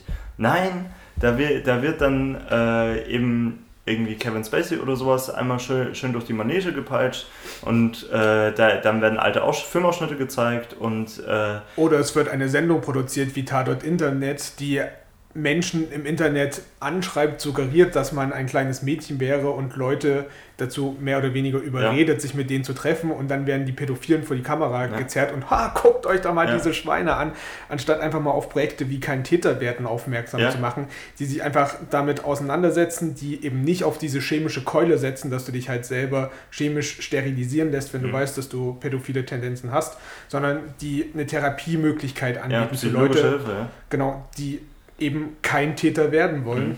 Und das vielleicht auch mal so ein bisschen als lobendes Beispiel hervorzuheben. Ja. Da wird vorverurteilt, da wird stigmatisiert.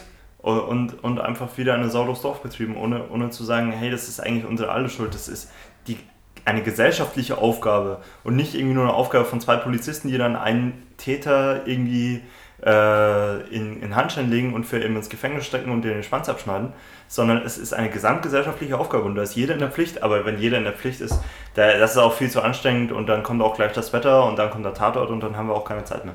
Es ist halt echt. Fairerweise muss man eventuell noch dazu anmerken, dass wir beide keine Kinder haben, also uns noch diese zusätzliche Dimension fehlt, dass wenn wir selber Kinder haben, man das dann vielleicht auch noch mal ein bisschen anders sieht. Also ja klar, aber ich, ich meine, wenn jetzt äh, meine Cousine vergewaltigt werden würde oder sowas, die ist auch noch ein Kind, wäre ich auch, könnte ich auch betroffen werden. Und ich ist ja nicht so, wir Menschen haben ja Mitgefühl. Wenn ich von einem vergewaltigten Kind lese, dann ich, äh, fühle ich mich auch schlecht, weil ich eben Mitgefühl empfinde. Aber das ist nur, weil es mich, das ist ja eigentlich das, äh, das Prinzip einer Gesellschaft, dass ich mich um etwas kümmere, was mich nicht direkt betrifft. Sonst können wir auch einfach nur Individuen sein, die in unseren Häusern leben. Und so, äh, wenn draußen Krieg ist, dann stört es mich nicht. Und wenn Frauen in meiner Nachbarschaft vergewaltigt werden, dann stört es mich nicht. Hauptsache, mein, mein Haus ist intakt. Und erst wenn eine Frau vor mir vergewaltigt wird oder meine Frau oder mein Kind, dann, äh, dann stört es mich. Nein, Gesellschaft heißt ja Solidarität. Ja. Gesellschaft heißt ja, dass wir uns um gesellschaftliche Probleme kümmern, auch wenn sie uns selber nichts angehen in unserem Alltag. Und das kannst du halt mit diesem Voyeurismus und diesem mit dieser Sensationsgeil halt gar nicht machen. Und das, das ist komplett außer Acht gelassen und eigentlich sterilisiert. Das ist sehr schade, weil die Medien sollen ja eigentlich die vierte Macht im Staate sein. Sind sie auch. Ich habe neulich ein Interview gelesen mit Martin Sonneborn, da wurde er gefragt, ob er denkt, dass die Satire die fünfte Macht im Staate sei. Mhm. Was denkst du darüber? Denkst du, dass die Satire dem normalen Journalismus was voraus hat, weil sie Sachen vielleicht äh, pointierter darstellen kann? Satire ist kein Journalismus. Satire ist kein Journalismus, aber ich finde, dass Satire durchaus die Möglichkeit hat, den Finger genau dahin zu legen, wo es weh tut. Ja, aber äh, Satire bietet ja meistens keine Lösung an. Das ist ja das. Äh, Satire kann den Finger dahin legen, wo es weh tut, kann die Leute auch mal äh, zwei Stunden über ein Thema sich was anhören lassen, was eigentlich grundbrutal und ekelhaft und äh, schlimm ist. Äh, und die Leute sich trotzdem dabei ein bisschen äh, den Schmerz von der Seele lachen lassen und eben auch in diesem Rahmen mal Sachen thematisieren, die sich Leute eigentlich nie anhören würden, äh, wenn sie in einem nicht satirischen Rahmen vorkommen würden, wie eben zum Beispiel die MeToo-Debatte oder Flüchtlinge oder was weiß ich. Klimawandel. Klimawandel, ja. Ähm, oder äh, das Bankensystem oder keine Ahnung. Und äh, das ist der Vorteil von Satire, die erreicht Leute auf eine andere Weise und macht sie sensibel für Themen. Aber nur die Sensibilisierung reicht heutzutage nicht mehr. heutzutage haben wir keinen Mangel an Informationen oder an Bewusstsein. Wir wissen alle, dass wir viel zu viel Müll produzieren, viel zu viel Fleisch essen und äh, viel zu viel CO2 ausstoßen. Aber das, das wissen wir. Das ist mittlerweile auch in dem letzten Hinterwäldlerkampf angekommen. Bloß entweder es wird dann komplett verneint und dann, ja, aber der eine von der AfD hat gesagt, das stimmt gar nicht mit dem Klimawandel. Und dann wird es einfach angenommen, obwohl man wenn man wirklich reflektieren würde oder sich vielleicht auch nur mal zwei Sekunden hinsetzen würde und Ursachenforschung betreiben würde als Privatperson, das merkt, dass es dann, dass es nicht legitim ist, was die 100 Lungenfachärzte sagen und so weiter und so fort. Ähm, Jetzt habe ich meinen Faden verloren. Nee, aber äh, wir haben kein, ich wollte sagen, wir haben kein Wissensproblem, wir haben, wir haben ein Machenproblem. Wir haben ein Problem dafür, dass wir uns nicht mehr zuständig dafür fühlen als Gesellschaft, was in unserer Gesellschaft falsch läuft und worauf wir uns in, einem, in einer sehr großen Mehrheit einigen können, dass es falsch läuft wir, wir fühlen uns nicht mehr zuständig, wir wollen, uns, äh, wir wollen nicht mehr zuständig sein dafür, sondern wir sagen einfach nur, ja, es ist ein Problem, aber die Politiker sind eh korrupt und da kann man halt nichts machen und gleich kommt das Wetter und dann der Tatort. Ja. Und das Wetter ist ja so schön, weil es ist ja sonnig und es, ja, es wir haben April und, es, und ja. es hat kaum geregnet und es sind schon 30 Grad. Ist doch es gibt auch keinen Klimawandel. Nee, überhaupt nicht. Aber du verwechselst doch gerade schon wieder das Wetter mit Klima. Das kannst du doch gar nicht machen.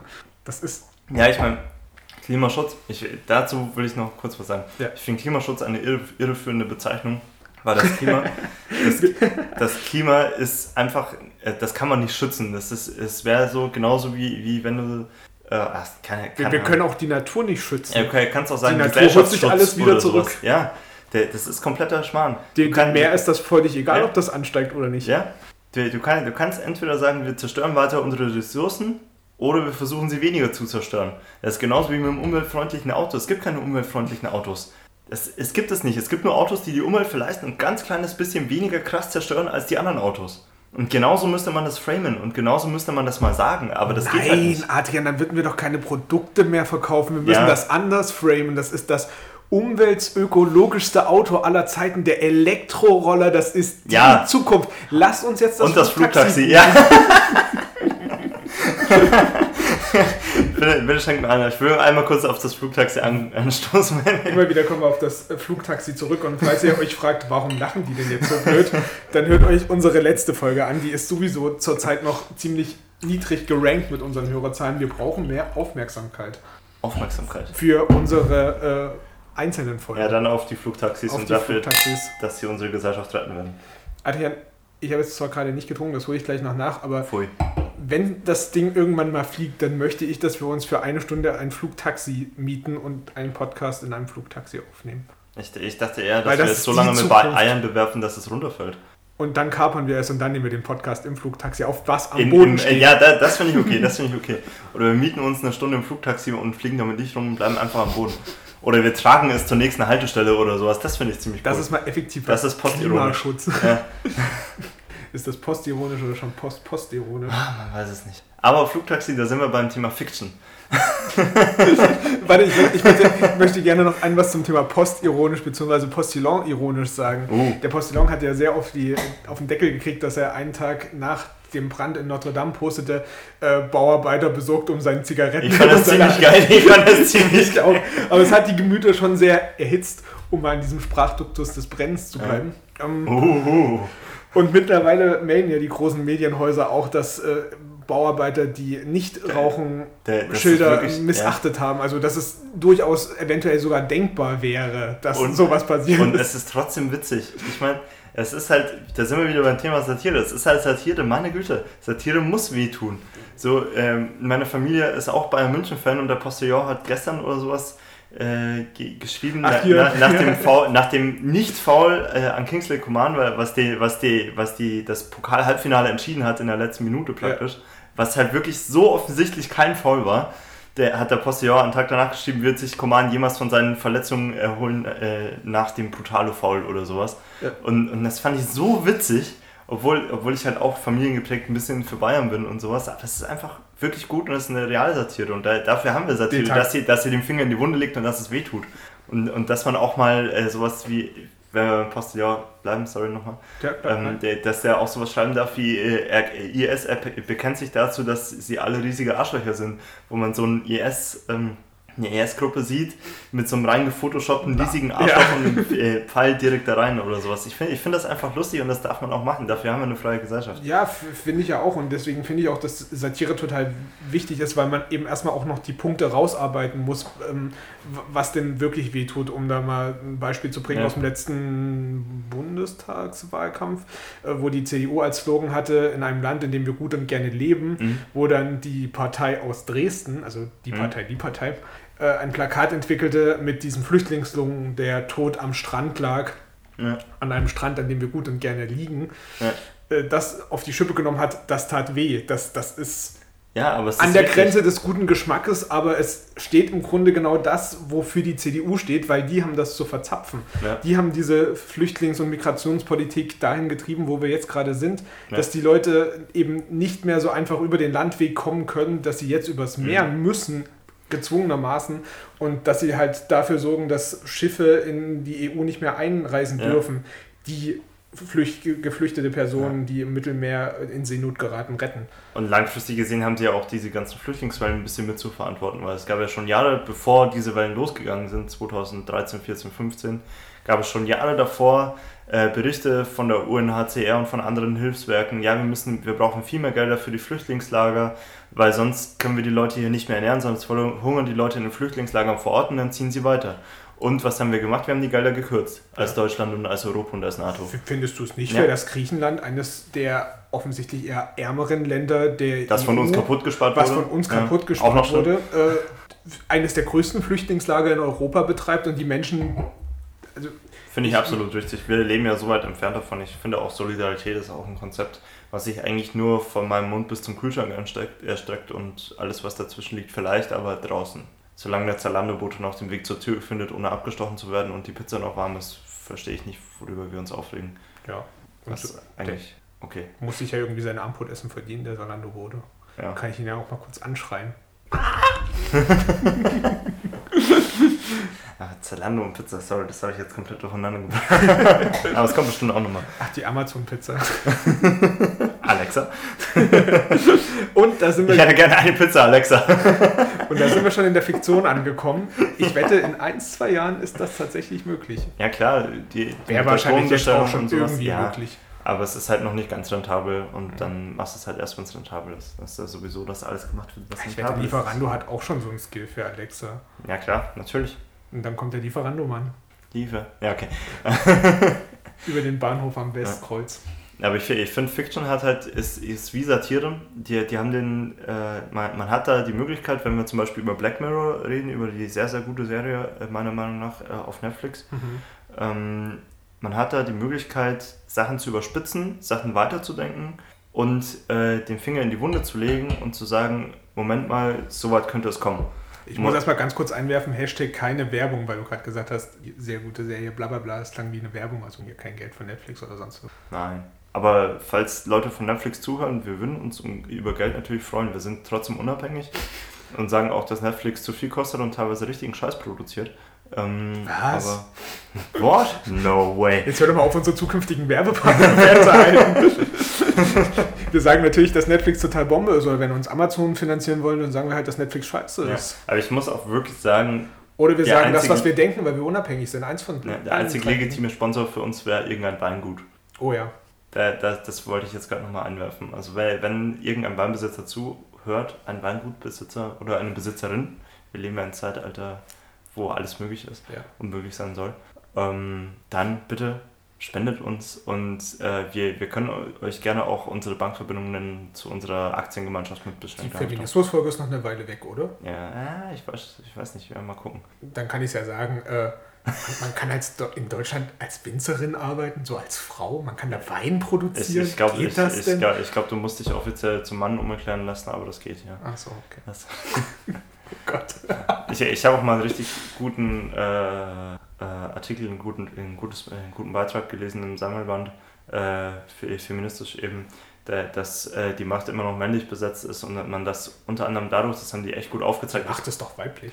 Nee, uh, nee, äh, da, dass, dass man das unter anderem auch äh, daran festmachen kann, ich kann das jetzt nur sehr äh, bruchstückhaft wiedergeben, aber das äh, war sehr gut aufgearbeitet, dass zum Beispiel Angela Merkel, die ja sehr, sehr mächtig ist, auch in Europa, äh, über Jahre hinweg immer so geframed wurde, dass sie ja gar nicht so wirklich weiblich ist und dass, sie ja, äh, dass sie ja nicht gut aussieht und so weiter und so fort ne? und immer die Mundwinkel unten hat und bla bla bla und auch mit anderen Attributen, die haben das auch mit Zeitschriftenartikeln mit Hunderten belegt und sowas, mit anderen Attributen, eher mit männlichen belegt wurde als andere Politikerinnen, Aha. die nicht so mächtig waren und äh, dann auf einmal da so ein kleiner Skandal aufkam, als sie mal zu einer, zu einer Oper gegangen ist mit einem tiefen Ausschnitt oder sowas. Als man gesehen hat, oh, sie ist auch eine Frau. Oh nein.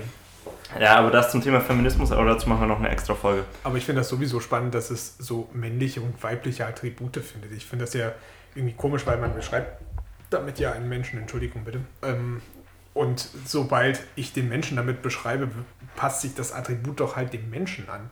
Ja, aber du framest ja den Menschen damit auch. Ich frame hier gar niemanden. Ich, ich frame hier gar niemanden, ja. Dieser ganze Framing-Scheiß geht mir so auf den Keks. Ich rede halt einfach so, wie mir der Schnabel gewachsen ist, wenn ich privat unterwegs bin. Aber jetzt sind wir nicht privat. Ach ja, stimmt, wir arbeiten ja gerade. wir kriegen ja Geld von Amazon und Netflix. und zwar von beiden gleichzeitig, ohne dass sie davon wissen.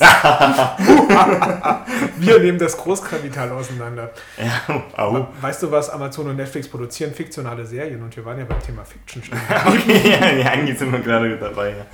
Ja. Ähm, ja, ich, ich, ich, ich finde, dass sie eben so eine ähnliche, ein ähnliches Potenzial haben wie, wie Satire eben auch Sachen zu überspitzen, überspitzt darzustellen und auf Problematiken hinzuweisen, die in Debatten vielleicht nicht so klar rauskommen, weil wir jetzt noch nicht so weit sind. Wie zum Beispiel ähm, in der Geburten, in der Embryonalanalyse, um was man da alles machen kann. Oder eben auch äh, mit der Technik und mit den Drohnen und mit Kampfrobotern und so weiter und so fort. Und mh, hm, dabei finde ich es auch sehr wichtig, äh, es ist eine sehr interessante Stelle. Wir machen nochmal keine Werbung, aber äh, einer meiner Lieblingskabarettisten, Christoph Sieber, äh, hat das in seinem Soloprogramm oft verarbeitet. Er hat gemeint, er, er, stellt eine Dystopie dar, ein, ein Fiction praktisch, ein Science Fiction, wo zum Beispiel, da hat er über Smart Home geredet und sowas, wo zum Beispiel, er hat gemeint, irgendwann wird der Tag kommen, wo man zum Bankberater geht, der einen schon jahrelang kennt und, der, und man sagt, ja, man braucht einen kleinen Kredit, weil das hat ein Loch oder sowas. Und der Bankberater sagt, ja, ich kenne dich, klar, ich würde dir einen Kredit geben, aber ich kann ihn nicht geben, weil ein Algorithmus hat ausgerechnet, dass es nicht, nicht rendiert für uns. Oder man geht, äh, oder man hat ein Herzleiden und man geht in die Uniklinik und der Arzt sagt, ja, ich würde Ihnen eine Herzklappe geben, Sie brauchen sie unbedingt und es wird auch passen, aber der Algorithmus hat ausgerechnet, dass es nicht geht. Computer und, sagt nein. Ja, das ist wirklich so. Und, und, dann hat, äh, und dann sagt er immer, und diese Zukunft, die ich jetzt beschreibe, die ist schon Realität. Das ist wirklich heute schon so. Und da, das finde ich eigentlich, das ist der, die Macht von Science Fiction, der, diese Tendenzen heute schon aufzuzeigen und aufzunehmen und zu überspitzen. Wir können ja einfach mal schauen, wie war das in der Vergangenheit. Also wir schauen uns Fiction aus der Vergangenheit an und schauen, mhm. wie sind die Zustände denn heute. Kennst du 1984 ja. und Schöne neue Welt? Schöne neue Welt, sagt man nicht. Oh, dann Ey, solltest ich, du also, das auf jeden Fall mal lesen. Das finde ja? ich ist ein sehr interessantes Buch, aber es geht auch mit 1984. Mhm. Das ist ja ein Buch, das wurde in den 40er Jahren. Nein, das wurde in den 40er Jahren geschrieben. Also, ja, das, also war zu, Weltkriegs. Das, das war äh, zu dem Zeitpunkt Fiction und ja. ich finde, es hat die Zustände, die wir heute haben, schon ziemlich gut beschrieben. Ja klar, genau wie Marx die Zustände, die wir heute haben, relativ gut analysiert hat. Auch um, um, einfach mal ein Beispiel zu nennen, da gibt der Protagonist in seiner Welt hat halt jeder so einen schwarzen Kasten an der Wand hängen, mhm. der einem Propaganda einflüstert und was. Und der einen sehen kann und dem man antworten kann. Genau. Also der, der Kasten hängt hier bei mir an der Wand, das ist der Fernseher, der kann mich zwar nicht sehen, aber ich trage auch einen schwarzen Kasten ständig mit mir rum, der ja, mich auch tendenziell sehen kann. Und da ist auch eine Alexa dabei, die immer zuhört und so weiter. Ja, und wenn es so weitergeht, dann hole ich mir noch den Echo Show von Amazon, was hier keine Werbung ist. Ja, es ist und, einfach nur ein Beweis für Martins schlechtes. Und der könnte mich dann auch sehen. Ja, zum Beispiel. Und, und das ist halt äh, etwas, weil, was man klug machen kann, wo man darauf hinweisen kann. Natürlich wird es von der Politik nicht wahrgenommen, aber das, das ist ein anderes Thema. Da waren wir vorhin schon, dass die Politik eben äh, keine unpopulären oder nicht eigennützigen Maßnahmen durchsetzt. Aber warte mal, lass mal bei dem Beispiel bleiben. Letztendlich führte ja in Schöne Neue Welt, äh Quatsch, in 1984 das Ganze ja. dazu, dass du aufgrund deiner Meinung verfolgt wurdest. An dem Punkt sind wir ja Gott sei Dank noch nicht so nicht wirklich angekommen. In, nicht, in China nicht, schon. Nicht in Deutschland. In China sind wir auch noch nicht ganz. Doch so In China haben sie jetzt dieses Bonussystem schon Nein, eingeführt. Das gibt es noch nicht. Und das, doch, doch, doch. Es, es gibt Pilot, es gibt Pilot, es gibt Pilotprojekte. Ja, dann wird es halt in fünf Jahren komplett flächendeckend eingeführt. Aber es gibt jetzt schon Leute, die, die eine Auslandsreise nicht kriegen, wie damals in der DDR, weil sie die falsche Meinung haben. Oder, bei, oder weil sie äh, die, die falschen Posts geliked haben? Äh, so funktioniert das System aber nicht. Doch. Nein, das System funktioniert so, dass wenn du dich falsch verhältst, also sagen wir, du gehst über eine rote Ampel oder sonst irgendwas, das wird, ist halt alles mit Kameras ausgebaut, ja. dann, dann wirst du sanktioniert oder wenn du dich in der Öffentlichkeit falsch verhältst, also sprich dein Müll fallen lässt, dann kriegst du negative Punkte. Nee, nee, nee. Ich auch, glaube, auch, das wenn, auch wenn du eine falsche Meinung äußerst, das ist, das ist auch wirklich so. Mhm. Da, da, da bin ich mir ziemlich sicher, weil, weil ich das, ich glaube, es war sogar im Arte-Journal oder im Arte, äh, Arterie. Ähm, Artillerie? Nee, Arterie. Achso, äh, okay. Ähm, ich weiß den vollen Titel davon nicht. Das ist auch so eine, äh, ein ganzer Abend, der dann über ein Thema geht.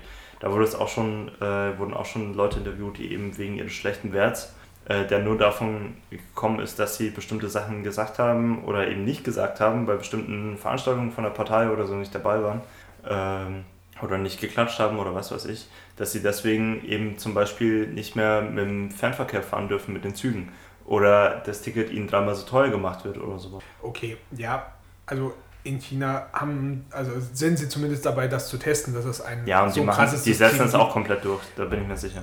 Das kann auch durchaus sein, aber bleiben wir vielleicht erstmal hier bei uns. Also ich glaube trotzdem noch, dass wir in einer Welt sind, wo du Sachen äußern kannst, die über den guten Geschmack hinausgehen. Du wirst dann wahrscheinlich von der Gesellschaft sanktioniert, wenn du die beispielsweise auf Twitter, im Fernsehen oder sonst irgendwo äußerst. Wie das äh, äh Zentrum für politische Kunst? Wie, äh, war der für politische Schönheit. Für, ja, genau. Genau.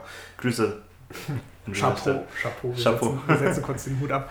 Ähm, genau, du, du kannst es machen aber es führt relativ selten dazu, oder relativ selten, es führt nicht dazu, dass du äh, juristisch sanktionierst. Also ich wäre jetzt nicht von irgendeinem Ministerium abgeholt, egal was wir jetzt hier in diesem Podcast äußern würden, ja. und die würden mich in den Keller schleifen und mir einen Bottich mit Ratten auf den Bauch schnallen, wie es in 1984 nee. passiert. Nee, das nicht. Genau. Worauf willst du hinaus? Naja, ich möchte darüber hinaus, dass wir zwar in dieser überwachten Welt leben, also wo es relativ leicht ist, Menschen auszuspähen, aber ähm, dass es erstmal noch nicht so dazu geführt hat, dass du dich in deiner Meinungsäußerung eingeschränkt fühlst und es zum Beispiel Leute gibt, wie uns beide, die sich hinsetzen mit einem Mikrofon Gespräche sogar freiwillig aufnehmen, die freiwillig im Internet hochladen. Ja. Jetzt könnte man natürlich sagen, wir sind total angepasste Systemblinge, die ja einfach nur straight nach dem aktuellen Regime ihre Meinung äußern. Ja, vor allem aus der Sicht der Identitären oder sowas auf jeden Fall. Ja, genau. Aber da sind wir ja heute zum Beispiel mit unserem kurzen Einschub über Pädophilie vorhin vielleicht schon in eine eher nicht so ganz populäre Meinung gerutscht. Ja.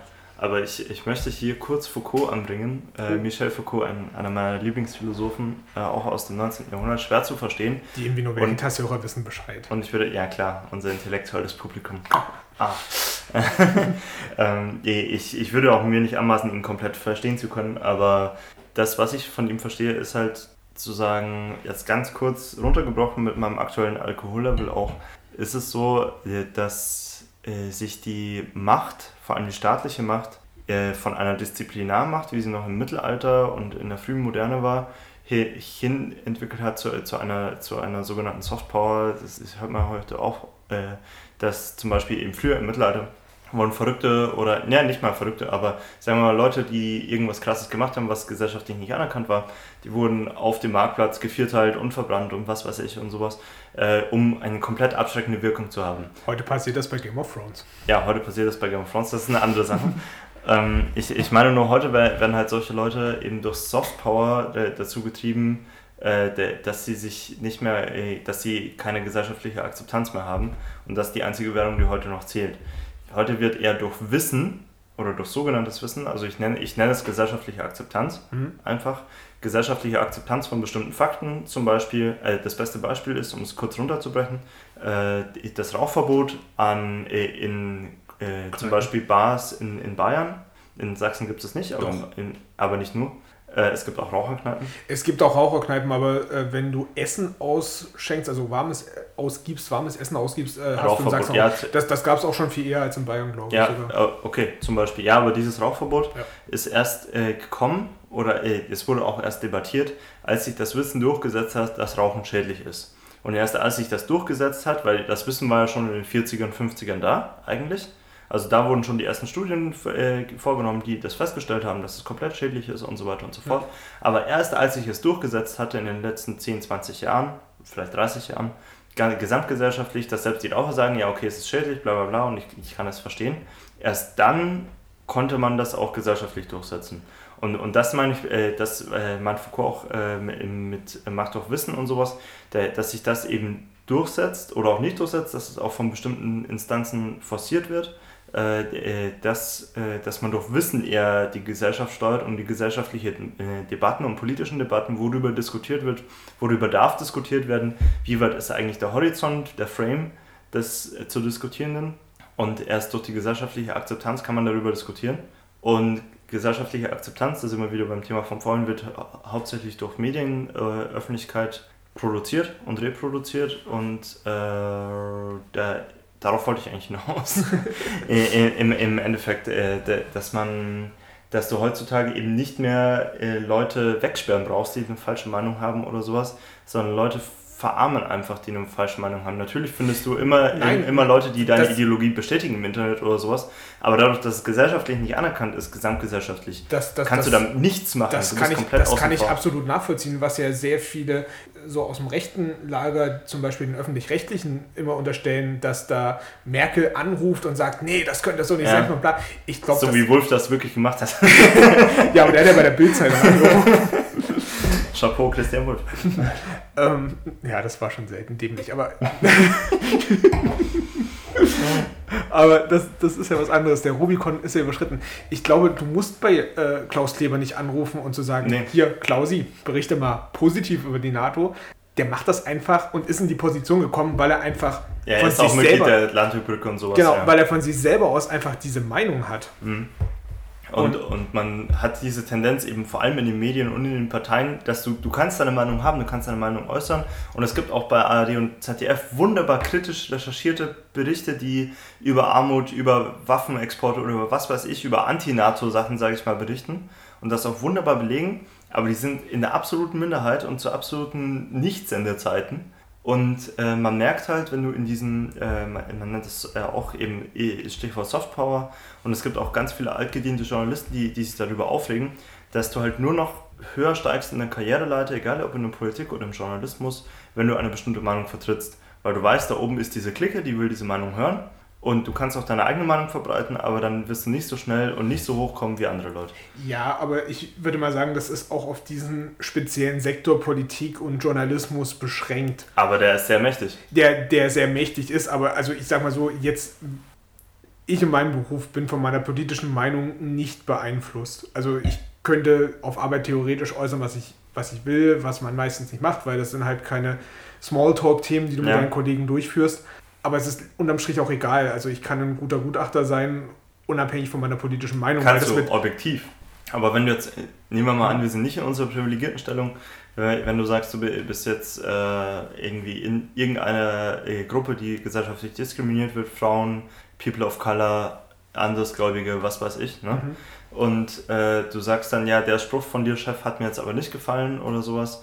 Und, und du, du, du sprichst das an und der Chef ist nicht aufgeschlossen dafür, dann ist es halt auch eine. Äh, ich frag mal, wie, also frag mal, wie schwer es für Frauen ist, in Aufsichtsräte zu kommen oder in eine höhere Position das, das oder ist, für Schwarze. Das ist, das ist halt die Frage, äh, wie dein Chef darauf reagiert, wenn du ihn generell kritisierst und ob du ihn dafür kritisieren solltest, wenn er halt seine politische Meinung hat. Ja, aber wenn die, und, und, wenn die an dir ausgelassen wird, dann musst du ihn ja, also dann bist du ja dafür. Und, und ich merke gerade, jetzt wo du es so, so sagst, das stimmt. Wie, wie weit ist man da flexibel, wenn andere Leute Meinungen äußern, die jetzt nicht deine sind? Muss man dann immer prinzipiell dagegen halten? Weil, wenn man in der freien Wirtschaft ist und Auftraggeber hat, die sehr viel Geld haben, sind die nie, vielleicht nicht immer die sympathischsten Menschen, mit denen man abends oder in seiner Freizeit ja, auch wirklich was zu tun hat. Soll man das dann außen vor lassen? Soll man das Geschäft außen lassen oder ja. soll man mit denen kooperieren? Das ist natürlich eine schwierige Frage. Ja, aber das ist auch nicht das, worauf, glaube ich, 1984 raus will. Die wollen wirklich auf äh, Gedankenkontrolle hinaus, beziehungsweise äh, die, die haben ja die, dieses Ding, sorry, aber nee, nee, nee, passt. Die, dieses Ding mit den Gedankenverbrechen und sowas. Das ist ja eigentlich das, was, was die Kirche ein bisschen mit hervorgebracht mhm. hat, zu mhm. sagen, ich, ich kann auch meinen Gedanken sündigen, ich kann sündige Gedanken haben, was ja der komplette Abschluss jedes Vogels ist. Ähm, und äh, das ist ja eigentlich das, äh, wenn ich nicht unbedingt in der Firma, klar, ich kann immer eine andere Meinung haben als der Chef, ich kann einen anderen Fußballverein mögen oder sowas und, und schon bin ich ein bisschen unten durch oder so, das wird es ja. immer geben. natürlich ist gesellschaftliche Diskriminierung von Frauen, bla bla bla, ist immer viel schlimmer als einen anderen Fußballverein zu mögen. Das wollte ich jetzt auch gar nicht auf die gleiche Ebene stellen, aber mir geht es eher um die, um die staatlichen Sachen. Und die staatlichen Sachen werden eben nun mal durch die Medien und durch die Politik maßgeblich mitgestaltet. Und da kommst du halt eben nur mit einer bestimmten Meinung so und so weit. Und du wirst von den Medien, wenn du ihnen halt nicht gefällst, zum Beispiel wie Christian Wulff, der dann gesagt hat, der Islam gehört zu Deutschland oder so, keine vier Wochen danach wurde er komplett abgesägt von allen Medienkonzernen. Konzernen. Nicht offiziell deswegen, aber eigentlich wegen nichts. Was genau. ja, was ja äh, bekannt war, äh, was jetzt auch be bekannt ist durch, durch, das Gerichtsurteil, was eigentlich überhaupt nicht äh, komplett an den Haaren herbeigezogen, eigentlich gar kein Grund, aber man kann sich schon einen, einen Reim darauf machen. Wenn der äh, Bundespräsident sagt, der Islam gehört zu Deutschland und der, äh, und der Anklang war, hm, okay, ja, aber eigentlich. Nee, aber deswegen wurde er ja nicht abgesägt. Also, das hatte ja schon andere Gründe. Ja, aber trotzdem hat er solche Thesen vertreten, sage ich mal, die, die die Medien und der Mainstream-Politik zuwiderlaufen. Und ich, ich will ja nicht sagen, dass der Wolf ein Heiliger war, er war auch ein kompletter Depp und ich meine, allein diese Aktion mit der Bildzeitung, ja, aber, aber diese Positionen haben nicht in das Öffentlichkeitsbild der, der Mächtigen gepasst, sage ich mal, in Medien und Politik und, der, und des Mainstreams da drin. Und deswegen war ein Kandidat für einen Abschluss und dann haben sie einen Grund gefunden und haben es gemacht. Das ist meine, meine Sicht der Dinge gewagte These. Weil, kann weil ich, wenn, kann ich, wenn kann du ich weder bestätigen, ganz, ganz, aber ich, ich, ich denke mal, sorry, aber ja. ich denke ich denk mir, wenn du jeden Politiker äh, wirklich so durchleuchten würdest und sowas, und dann findest du bei jedem Politiker, der im Bundestag sitzt, findest du so eine Sache, dass das der irgendwie einen Bobbycar für sein Kind geschenkt bekommen hat von irgendeinem Bauunternehmer oder was weiß ich, weil sonst kommst du nicht in diese Position oder nur ganz, ganz, ganz, ganz selten. Naja, naja, na ja, vielleicht, vielleicht nicht unbedingt so, aber vielleicht geht es dann da, damit einher, wenn du in dieser Position bist, dass dann natürlich Leute an dich herantreten ja. und nicht versuchen zu umgarnen und für sich zu gewinnen. Aber ich, ich, ich meine ja, es ist ja kein Grund, um jemanden abzusägen, vor allem wenn es so unhaltbar ist, wie, wie das, was Wolf passiert ist. Und wie gesagt, ich will Wolf als Mensch auch gar nicht verteidigen, aber ich, ich, ich meine nur, für, für mich hat das absolut Er hätte ja auch Gründe Bundespräsident gehabt. erstmal bleiben können. Ich meine, ich glaube. Ja, aber er war es, öffentlich erledigt durch diese Debatte und das, das ist das, was sie erreichen wollten. Aber, und das kannst du auch heutzutage aber machen. Gibt es, gibt, es, äh, gibt es in Deutschland eine Möglichkeit, den Bundespräsidenten zu entmachten? Ich glaube nicht. Der, der ist der höchste Mann im Staate. Der ist der höchste Mann im Staate. Aber da müsste man jetzt Verfassungsrechtler fragen, Beispiel, aber ich glaube, man kann das irgendwie machen. Zum, Be irgendwie zu, machen. zum, Beispiel beim, beim Bundeskanzler ist es ja so, da kann der Bundestag einfach ein Misstrauensvotum, ja. einfach in Anführungsstrichen, brauchst natürlich eine gewisse Mehrheit dafür, äh, ein Misstrauensvotum beantragen und das dann halt auch durchführen. Und wenn das halt gut ausgeht, dann wird der Bundeskanzler abgesägt. Aber ich, ich glaube, es gibt auch eine Möglichkeit beim Bundespräsidenten, aber der hat halt generell auch so wenig Macht sage ich mal, realpolitisch. Das würde mich jetzt tatsächlich interessieren, ob das geht oder nicht und, und wie das funktioniert. Der, der hat nicht so viel zu sagen, der repräsentiert den Staat eher. Ja. Und wenn das deine Aufgabe ist, den Staat zu repräsentieren und du selber merkst, hm, ich habe jetzt vielleicht gerade nicht den besten Ruf, dann zurückzutreten, ist vielleicht dann auch eine Sache von Ja, Ehre. klar, aber, aber, aber das, war ja, das war ja genau der, äh, der Sinn dahinter, sage ich mal zu sagen, du diskreditierst den öffentlich, auch wenn, auch wenn es nicht bewiesen war. Der wusste ja, dass es falsch war. Der hat auch vor Gericht die Beweise gehabt, dass es falsch war. Aber er ist trotzdem zurückgetreten, weil er wusste, er ist politisch erledigt. Ja, weil er das Amt vielleicht auch selber von sich aus nicht. Ja, aber, okay, wollte, genau, das, aber, genau das war das hinter dieser Attacke. Die wollten auch nicht nachweisen, dass er irgendwann mal einen Bobbycar geschenkt bekommen hat. Die wollten ihn einfach mundtot machen. Die wollten dass die, die Leute, die, die äh, ihm zuhören oder dem zuhören, was er davor gesagt hat, der Islam gehört zu Deutschland oder die Debatte über die Zinspolitik und so weiter, die er auch mit angestoßen hatte, worüber schon sehr selten berichtet wurde. Der War das nicht auch der Grund, warum der Papst zurückgetreten ist? Hier, hier Ratzinger, der deutsche Papst. Ratzinger? Der hatte doch Das ist offiziell wegen Altersgründen. Ja, ja, das, das, das war die offizielle These, ja. aber ich glaube, der hatte sich auch irgendwie so kritisch zur Kirche ge geäußert und wollte da irgendwie an die Vatikanbank ran und das ganze Gedöns da mal auseinanderflechten. Er wollte an die Vatikanbank dran, aber sonst war er nicht kritisch. Ich kenne den, der ist aus Regensburg, aus meiner Heimatstadt, äh, zumindest aus der Nähe. Ähm, der ist konservativ wie sonst noch was. Noch ein bisschen Wasser für Martin? Natürlich, weil wir wollen ja hier einen klaren Kopf für die Fakten behalten und Leute nicht vorverurteilen. Fake News. sondern einfach mal. Äh, ja, äh, ja auch mit dem Papst, ja, aber ich meine, gut, wir, man kann man natürlich immer in die Verschwörungstheorien abdriften, sage ich mal, was war der wirkliche Grund hinter, das, hinter dem Rücktritt und hinter der Anzeige und sowas. Genau. Aber also in öffentlicher Position, wenn du, sagen wir, in die Linkspartei eintrittst, wird es für dich wahrscheinlich sehr schwer, politische Macht zu erlangen, außer du bist Bodo Ramelow und wirst in Thüringen zum Ministerpräsidenten gewählt, ja. aber ansonsten eher relativ schwierig. Ja.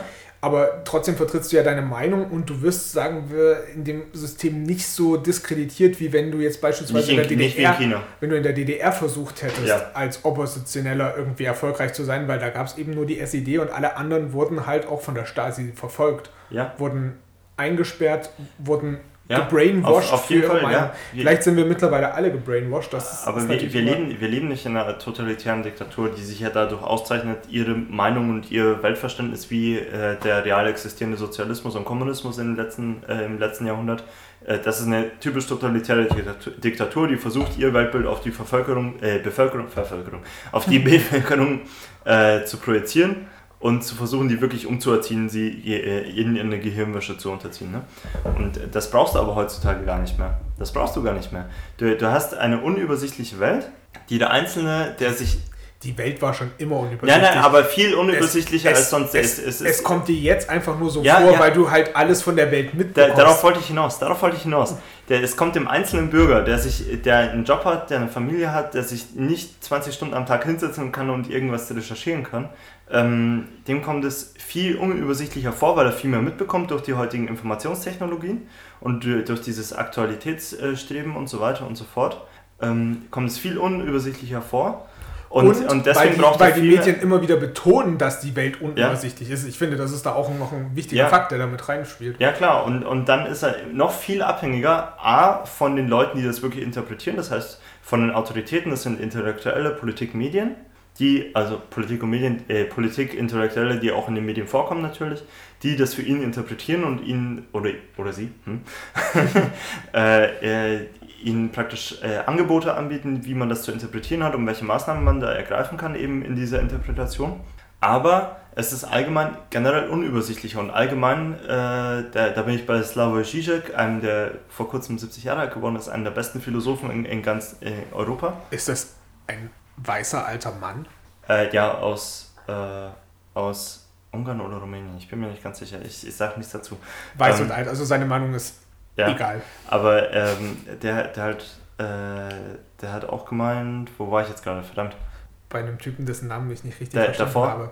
Die ganze Welt ist unübersichtlich und ja, ja, genau. sterben. Der, der auch gemeint hat, äh, der, dass die Slavoj Žižek, ähm, der gemeint hat, dass die, diese Unübersichtlichkeit und äh, die, diese äh, Abhängigkeit von Interpretationen von anderen, von, von Autoritäten, die in den Medien vorkommen, dass das zu, zu einer Art kritischem Zynismus äh, führt, von den meisten Leuten zu sagen, ja, das politische System ist sowieso korrupt und äh, da kriegt man sowieso keine wirkliche Änderung und ja, ähm, deswegen muss ich mich da auch nicht wirklich politisch engagieren und sowas. Natürlich gibt es sowas wie, wie Trump oder Chantal Mouffe, die versucht, einen linken Populismus dagegen, gegen die AfD, gegen Trump aufzubauen.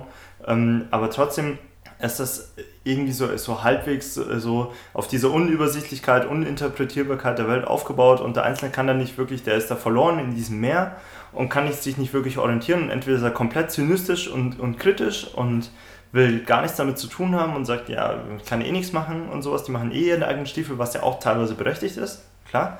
Ähm, oder der, der, der, schwimmt da komplett mit drin und ist bei den neuen Rechten oder bei, bei den Linken, die sowieso gar nicht mehr wirklich eine Alternative dazu bieten können. Naja, ich würde dazu noch mal gerne Martin Sonneborn zitieren wollen. Die EU funktioniert schon als politisches System, sie ist halt nur völlig falsch besetzt und zwar mit Konservativen, die das ganze System einfach nur zähmen und zurückhalten und halt alles in einer konservativen Art und Weise prägen. Wenn wir das Ganze mal ein bisschen revolutionär und fortschrittlich besetzen würden, dann würde es wahrscheinlich auch besser und vorangehen. Ja, klar, aber das, das Problem ist halt, dass wir das nicht tun. Und da, da, ja. darauf wollte ich eigentlich genau aber hinaus. Aber wir haben ja alle die Möglichkeit, und zwar am 26. Ja, aber, aber, aber wir, fühl, wir fühlen uns nicht so, als hätten wir die Möglichkeit. Wir, wir kriegen das nicht mit und es wird nicht in unseren Alltag hinein ähm, geschwemmt, dass es die und die und die Partei gibt oder den und den Politiker oder die und die Medien oder die und die Organisation, für die wir uns einsetzen können, die konkret in den nächsten zwei Monaten wirklich was bewegen könnte in, unserer, in unserem Lebensstil. Und an, das ist halt das Problem. An diesem Punkt würde ich gerne nochmal auf diese Fiction-Ebene runterkommen. Wir sprachen ja. ja vorhin schon mal über Black Mirror und jetzt würde ich in diese Zukunft übergehen. Wir haben ja gerade über die Vergangenheit von ja. Fiction geredet und äh, in die Zukunft übergehen. Black Mirror hatte ja zu den Weihnachtsfeiertagen einen interaktiven Film veröffentlicht, den ich, den ich nicht ansehen konnte, weil Netflix das gesperrt hat. Scheiß Netflix. Die haben den gesperrt? Ja, auf bestimmten Mobilgeräten, die zum Beispiel meine Mobilgeräte waren und ich konnte den dann nicht ansehen. Äh, Aber erzähl mir davon. Das liegt eventuell daran, dass du halt äh, bei diesem Film die Möglichkeit hattest, für den Protagonisten yeah, yeah, bestimmte Entscheidungen zu treffen. Mhm. Und du brauchtest dann halt ein Endgerät, mit dem das auch funktioniert. Ja.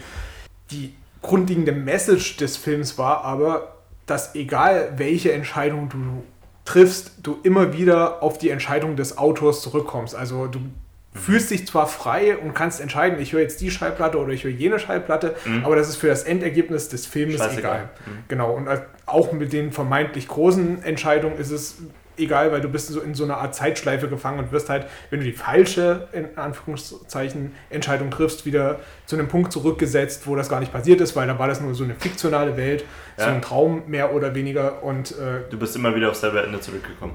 Genau, also es gibt, es gibt zwar verschiedene Enden, aber unterm Strich ist es völlig wurscht. Ja. Weil du wirst zu mehr oder weniger durch das ganze System durchgeleitet. Ja. Und das wurde dann halt als Kritik für die gesamte Welt angesehen, in der wir leben. Ja. Jetzt führte dieser Film Bandersnatch im Internet zu einer eher großen Kritik, weil es eben nicht diese Wahlfreiheit war. Und ich finde, die meisten Leute, die sich da echauffiert haben, dass es halt nicht genug alternative Enden gab oder sonst mhm. irgendwas, haben halt die Grundidee des Films nicht verstanden, weil ich fand das sehr gesellschaftskritisch. Das war eine Kritik, ja. Genau, also wir, wir, gehen alle vier Jahre zur Wahl und treffen da, aber egal welche Entscheidung wir treffen, es funktioniert doch irgendwie eh alles weiter, weil ja doch die Konservativen an der Macht bleiben. Und das ist, glaube ich, auch so ein bisschen das Gefühl, was du gerade beschrieben hast, mhm. dass wir eben das Gefühl haben, egal welche Entscheidung wir treffen, gehe ich heute zu Kaufland, gehe ich heute zu Rewe und im Strich, mhm. ich habe halt meinen Einkaufskorb voller Waren und bin für meinen Alltag versorgt. Ja, aber das ist das. Sorry, wenn ich darauf zurückkomme, aber ich bin gerade echt auf dem Shishak-Train, wenn du das sagst. Shisha-Train? Shishak. Achso. So, so heißt der Typ. ähm, ja, schon klar. Äh, der, der eben genau das gesagt hat. Der hat gemeint, wir brauchen einen wahren Konflikt. Der, es, es gab nach dem Ende äh, des Kalten Krieges diese These von einem amerikanischen Soziologen, Philosophen, Politologen, ich bin mir nicht sicher, also jemand in die Richtung, Francis Fukuyama, der, der gemeint hat, das ist das Ende der Geschichte. Das ist eine ganz berühmte These, so heißt auch sein Buch, äh, nach dem Motto, die liberale Demokratie und der Kapitalismus haben sich durchgesetzt und jetzt wird es nach und nach sich überall auf der Welt durchsetzen, in allen möglichen Staaten und dann ist das das Ende der Geschichte. Es gibt keinen großen Gegensatz mehr, es gibt, äh, braucht keine Entwicklung mehr, weil das ist ein gutes Staatssystem und so ist alles gut. Ähm, und äh, das ist einfach auch nur eine weitere Ideologie. Da hat er praktisch das Ende der Ideologien äh, vorhergesagt, nach dem Motto, es gibt keine Ideologie des Sozialismus mehr, keine Ideologie des Faschismus, sondern nur noch äh, freie liberale Demokratien, wo die Ideologie frei sind. Aber selbst das ist auch eine Ideologie, ja. zu sagen, es gibt keine Ideologie mehr und, und keine Weltanschauungen mehr und äh, keine, andere, keine anderen Systeme mehr, die vielleicht, an, äh, vielleicht besser sind, vielleicht auch nicht. Äh, und das ist eigentlich genau das, was Zizek fordert, das meine ich ja mit diesem wahren Konflikt mit, mit, äh, mit einem radikaleren Konflikt als den, den wir heute haben, ob jetzt äh, die SPD, die CDU, die Linke oder die Grüne an die Macht kommen oder die AfD. Es wird, es wird vor allem wirtschaftspolitisch und vor allem sozialpolitisch ungefähr so weitergehen, weil die in so einem System gefangen sind und auch selber, um erstmal an diese Stelle zu kommen, gewählt zu werden und an die Macht zu kommen, auch so viel mit diesem, äh, diesem System äh, interagieren müssen und verflochten damit werden, damit verflochten werden, ähm, dass sie nur eine ganz, ganz eingeschränkte Handlungsmöglichkeit haben. Und da brauchen wir einen radikalen Konflikt. Wir müssen wirklich an die Wurzeln ran und sagen, das und das und das können wir ändern. Wir können ein komplett anderes System erschaffen oder ein, oder ein anderes System, was auch freiheitlich-demokratische Grundwerte hat, äh, das aber in dem und dem Punkt besser funktioniert. Und diesen Konflikt brauchen wir und solange wir den nicht haben, wird es in Wahlen immer gleich ausgehen. Da bin ich genau deiner Meinung. Und da, da gibt es halt nur ein paar Parteien, die zum Beispiel auch bei der Europawahl. Warte, warte, warte, warte, ganz kurz. Äh, jetzt sind wir bei dem Lieblingsthema unseres Podcasts angekommen, und zwar dem, der Kapitalismuskritik. Ja. Weil der Kapitalismus vermittelt dir halt ständig, permanent, dass es diesen Konflikt gibt. Lidl zum Beispiel lässt dir die Wahl, kaufe ich das Markenprodukt und den teuren Preis oder kaufe ich doch lieber ja. die Lidl-Eigenmarke. Oder kaufe ich die Tütensorte von Maggi oder äh, kaufe ich die Tütensorte von Knorr? Lidl oder in Aldi an. Äh, genau, das, das sind halt so diese Entscheidungen, die dir tagtäglich über, über, überlassen werden. Oder bei verschiedenen Bewertungsportalen. Ich war jetzt neulich auf einer Geschäftsreise. Mhm in einem Hotel untergebracht und bekam dann halt nochmal eine Mail, bitte bewerten Sie uns und, und, teilen Sie uns Ihre Meinung mit, Sie sind hier der größte Kritiker mhm. und haben Sie Teil an diesem System, lassen Sie andere Kunden ihre Meinung wissen. Ja. Das ist dieses Gefühl, was dir ständig an jeder Ecke vermittelt wird, dass mhm. du derjenige bist, um den es geht, der die Entscheidungs- und die Gewalt hat, das Sachen zu ändern mit seiner Meinung. Aber das hast du ja nicht. Du, du hast, genau. nur, du hast nur die, die Gewalt. Egal, äh, was ich da reinschreibe, es wird sich nichts ändern, weil letztendlich wird das Unternehmen, das Hotel auf einer Seite nur die positiven Rezensionen anzeigen und die negativen verschwinden irgendwo im Nirvana. Ja, und selbst wenn, wenn, man, das, wenn man das mit den besten Absichten äh, unterstellen würde, zu sagen, die wollen wirklich das besser machen, dann wollen sie es auch nur so insoweit besser machen, dass sie es besser verkauft. Genau, und ob und ich, nicht anders. Und ob ich das Vitell-Wasser oder das Saskia-Wasser bei Lidl kaufe, ist unterm Strich scheißegal. Ja. Letztendlich bekommt Nestlé das Geld ja. und so und, geht es halt weiter. Ja, es, es gibt, sorry, ich bin wieder bei Christoph Sieber, dem Kabarettisten, mhm. der auch gemeint hat, ja, es, es gibt 100 verschiedene Erdbeermarmeladen äh, im, im Schrank von 100 verschiedenen Marken, aber in keinem einzigen Glas sind noch Erdbeeren drin. Genau das, genau das ist das Ding. So, es, es, es ist wusstest, halt Auswahl du, dass man, Unterschied. Dass man Cranberries in Erdbeersaft einlegen kann und danach schmecken sie wie, sehen aus wie Erdbeeren und schmecken wie Erdbeeren, ja, aber es sind Wusstest du, dass es Cranberries mit Cranberry-Geschmack gibt? Und Was? Ja, Cranberry-Geschmack? Weil, weil, weil, Cranberries äh, unterschiedliche, äh, unterschiedliche Geschmack, äh, Geschmäcke haben, Aha. je nachdem zu welchem Zeitpunkt in, in welcher Region man sie erntet. Und das natürlich dem Kunden unzumutbar ist. Und deswegen wird jede einzelne kleine Cranberry aufgeschnitten, ausgeschabt von einer Maschine und mit Cranberry-Geschmack gefüllt und dann wieder zugemacht. Und wusstest du, dass man aus Holz keinen Erdbeergeschmack generieren kann? Das war aus, vor, aus Sägespänen? Ja, das, das, das war vor ein paar Jahren mal so ein Fake-Gerücht, sind wir wieder bei Fake News, ja. dass man aus Holzspänen, Sägespänen ein Erdbeeraroma destillieren kann. Das nee, nee, nicht destillieren. Du kannst, äh, du hast äh, Bakterien, die diese Holz, äh, Holzspäne fressen, ja, aber die dann das Erdbeeraroma ausscheißen können. Das stimmt aber nicht. Das kann man nicht. Man kann aus Holzspänen kein Erdbeeraroma gewinnen. Ja, nicht Holzspäne, aber aus diesen Bakterien. Ja, nein, aber das funktioniert nicht. Das, wir, wir hatten da mal eine sehr lange und breite, ich habe ja Verfahrenstechnik ja. studiert, eine, eine, sehr lange und breite Debatte darüber und ich dachte das ja auch, aber ja. nein, das funktioniert tatsächlich nicht. Das, das war tatsächlich ein, ein Gerücht, es, was sich nicht bewahrt. Aber es gibt ja Bakterien, die, also das, das heißt ja dann Natur, äh, natürliche oder Na, natürliches Aromastoffen, ja, genau. Stoffe, die, die, das sind ja Bakterien, die irgendwas fressen, auch wenn es keine Holzspäne sind. Ja, aber äh, die, die dann diese Aromen produzieren. Also das, was damals proklamiert wurde, war eben, dass man nur aus Holz nur aus Holz. Ich weiß nicht, so, ob ja, in Verbindung okay, mit Bakterien ja, ja, oder sonst irgendwas. aber nur aus Holz eben Erdbeeraroma gewinnen kann, indem man es destilliert, indem man es irgendwie verarbeitet und okay. dass letztendlich in deinem Erdbeerjoghurt, den du isst, in irgendeiner Art und Weise Holz drin ist. Was natürlich kompletter Blödsinn ist. Ja, da, das aber, ist natürlich kompletter Blödsinn. Ja, das funktioniert nicht. Aber es gibt natürlich solche, solche Tanks mit, mit äh, Bakterien und was auch immer, die, die das dann irgendwie produzieren und dann schmeckt es so, weil es viel günstiger ist, als reale Erdbeeren herzustellen und die zu schreddern oder so. So, wir haben jeder jetzt noch so einen kleinen Schluck hier in der Flasche drin. Das ist minimal, ne? Das ist minimal, aber vielleicht reicht es noch aus. Gibt ja auch noch was. Ja, äh, das war nicht mehr viel. äh, vielleicht reicht es noch aus.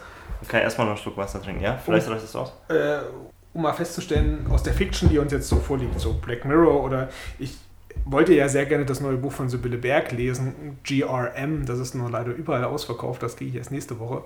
Vielleicht rezensiere ich es in der nächsten Ausgabe von der Audiothek. Das kann man gerne machen. Mm, was können wir denn daraus lernen? Das sind ja alles keine positiven Szenarien, die da auch schon lustige Sachen. Ne? Äh, skizziert werden, um einfach mal ein Beispiel von Black Mirror zu nehmen, Staffel 3, Folge 1, wo Gut, dass du alles auswendig kannst. Nose-Diving, wo es äh, darum geht, dass im Grunde alles bewertet wird. Also äh, du, du, hast eben dieses ja, große soziale ja, ja. Netzwerk, was dahinter steht. Du kannst ein bis fünf Sterne geben. Mhm.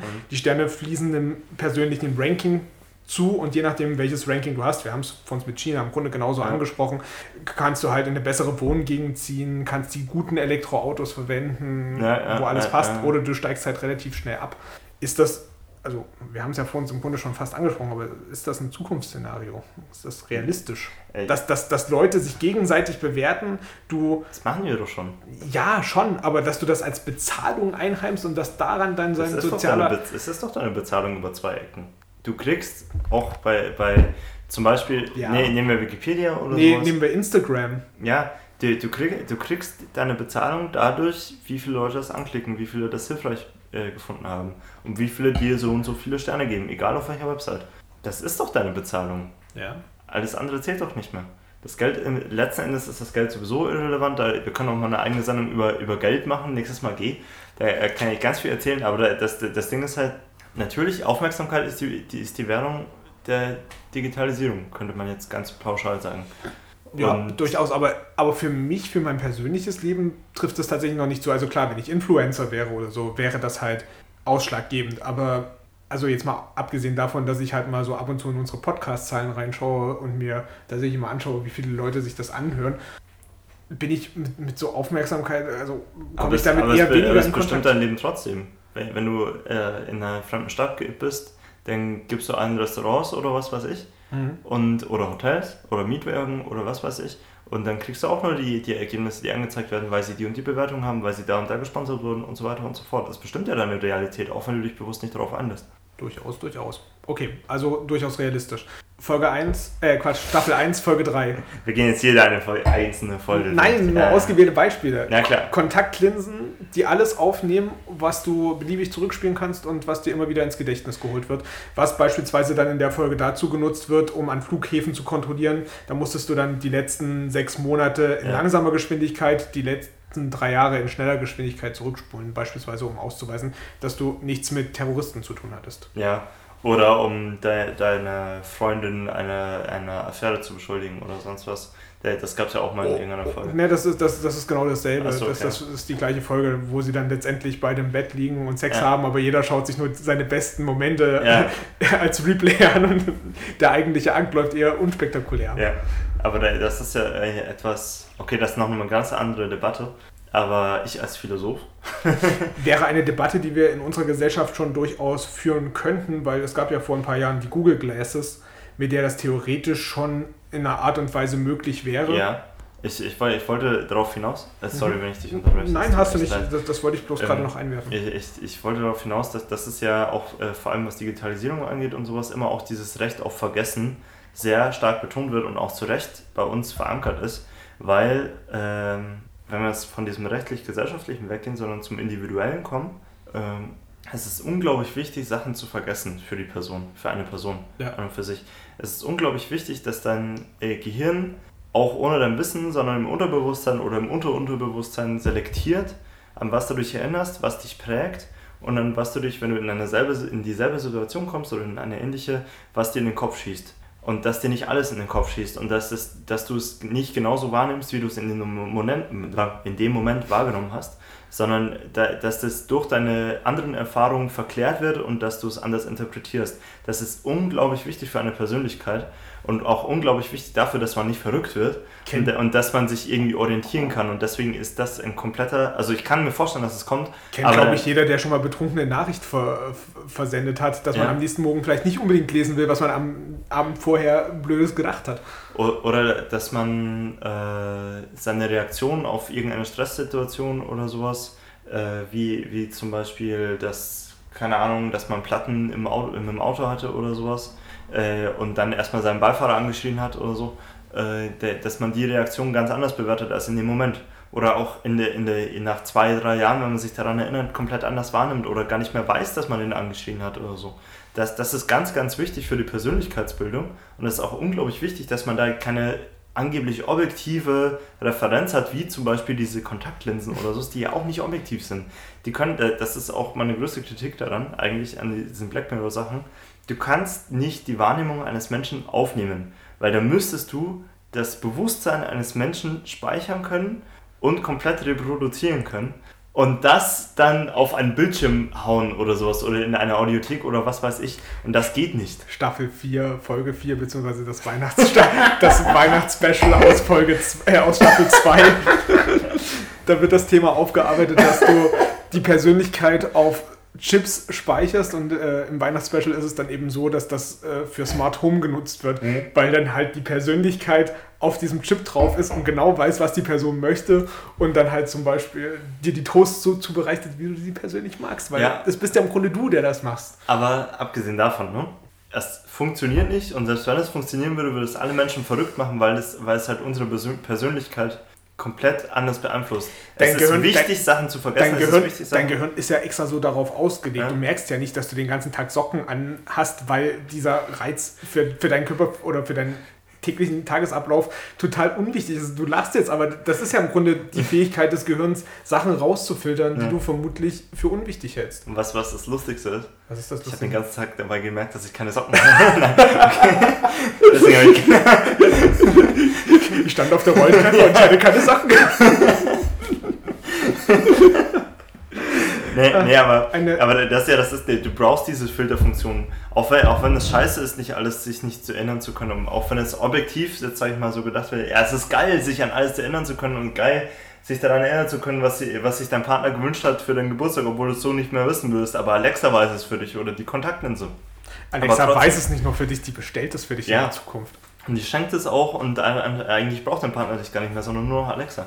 Und, und, aber, aber es geht ja wirklich darum, dass es für eine Persönlichkeit unglaublich wichtig ist, selbst das zu interpretieren, selbst wenn du es selbst nicht äh, bewusst machst, sondern dein Unterbewusstsein.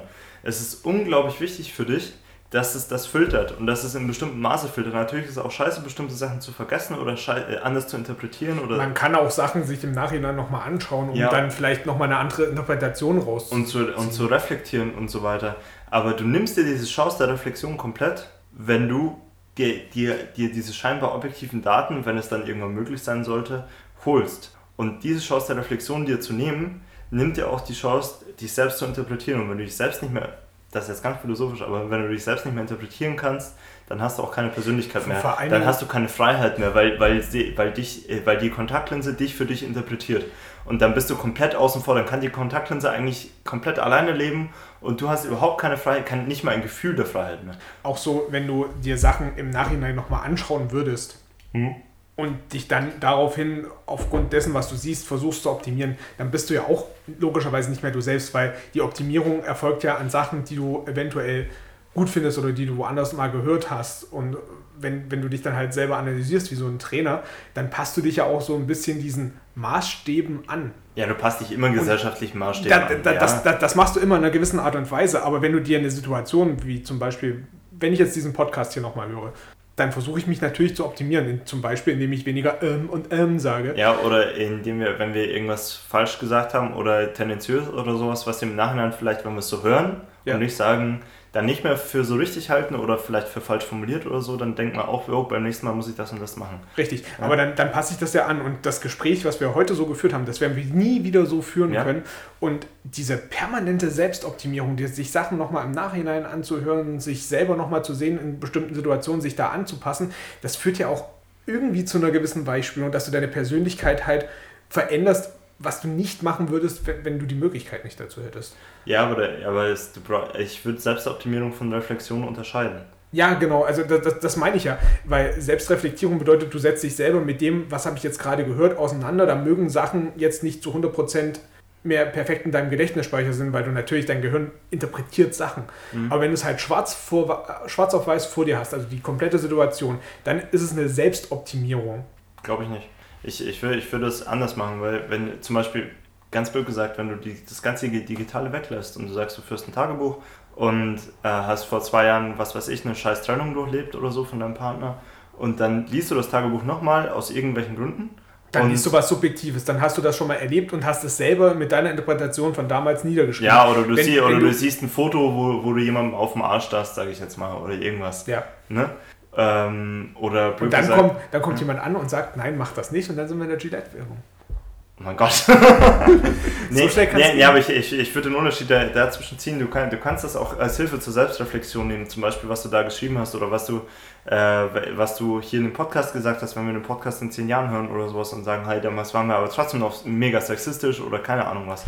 Nee, oder, damals waren wir scheiß links und jetzt sind wir konservativ, ja, jetzt wird die CDU gewählt, mein. Ja, zu, zum Beispiel, ne? Mhm. Aber äh, das ist immer noch Selbstreflexion, da bestimme ich immer noch selbst. Und Selbstoptimierung ist aber eher an, anders, äh, an Kriterien, die komplett aus der Gesellschaft kommen, an Kriterien, die komplett sagen, du musst ein Sixpack haben, du musst den, den und den Kaffee trinken, du musst das und das tragen und so weiter und so fort. Wenn ich Selbstreflexion betreibe, sage ich eigentlich eher, okay, damals ist es so und so gelaufen, ich habe mich so und so gefühlt. Wieso habe ich mich so gefühlt? Wieso habe ich so reagiert? Will ich das? Kann ich das wollen? Was kann ich in Zukunft anders machen? Das ist ein komplett anderer Vorgang, als zu sagen, ah, das war jetzt gesellschaftlich nicht so akzeptiert, deswegen mache ich es anders. Weißt du, was nichts mehr reflektiert? Mein das Wein, der ist nicht leer. Ich wollte gerade sagen, unser Wein im Glas war jetzt nicht mehr existent. Deswegen würde ich an dieser Stelle sagen, das war die sechste Folge von In Vino Veritas die F-Seite zum Thema Fake und Fiction. Wir haben schlanke ein und eine Dreiviertelstunde diskutiert zu dem Thema, euch hoffentlich Scheiße. gut unterhalten. Und nächstes Mal versprechen wir schneller den Wein zu trinken. Nein, das versprechen wir überhaupt nicht, weil wir sind hier bei Invino Veritas. Wenn ihr was Kurzes hören wollt, hört in die zweite Folge der Audiothek rein, die kommt in zwei Wochen. Und bis dahin sagen wir auf, auf Vino, Vino hören. In Vino Veritas, der Aufmachen-Podcast. Scheiße. wir haben schon wieder so lange geredet, ne? Das, das, machen wir immer, aber das über, ist ja. Ja, aber ich, ich, trotzdem über eine Stunde finde ich echt lang. Ich weiß, dass es echt lang ist und ich weiß auch, dass das schwer anzuhören ist, aber ich mag das. das ist uns scheißegal. Ich mag das Format, verdammt. Ich mag das Format auch. Das ist halt auch wirklich so, äh, wir machen es ja nicht wegen der Reichweite, ne? Also es ist halt, oh Gott, wir, da hätten wir es nach der ersten Folge schon einstellen müssen. ja, auf jeden Fall. Wir machen es natürlich, weil, weil wir uns geil damit fühlen, einfach mal Sachen im Internet hochladen zu können. Ja, klar, und Sachen aufnehmen ist auch lustig. Ja. Aber es ist halt, ich, die ersten Folgen waren auch immer noch so knapp eine Stunde, oder? Nee, da waren die wir auch schon da waren wir auch schon länger drüber. Ja? Okay, müssen wir nochmal anhören und reflektieren darüber. das kannst du machen. Red mal ganz kurz alleine weiter, dann hole ich mal kurz mein Handy und schau drauf, wie lange die Folgen gingen. Okay, ja, dann mach das, mach den Faktencheck für uns. Äh, ansonsten, nächste Folge G. Oh, da hätte ich ein Wunschthema und diesmal will ich es tatsächlich vielleicht gerne durchziehen. Äh, wenn wir jetzt noch vier Wochen weiterdenken, ist gerade so Game of Thrones fertig. Ich gehe mal davon aus, dass du das auch live schaust. Boah. Ja.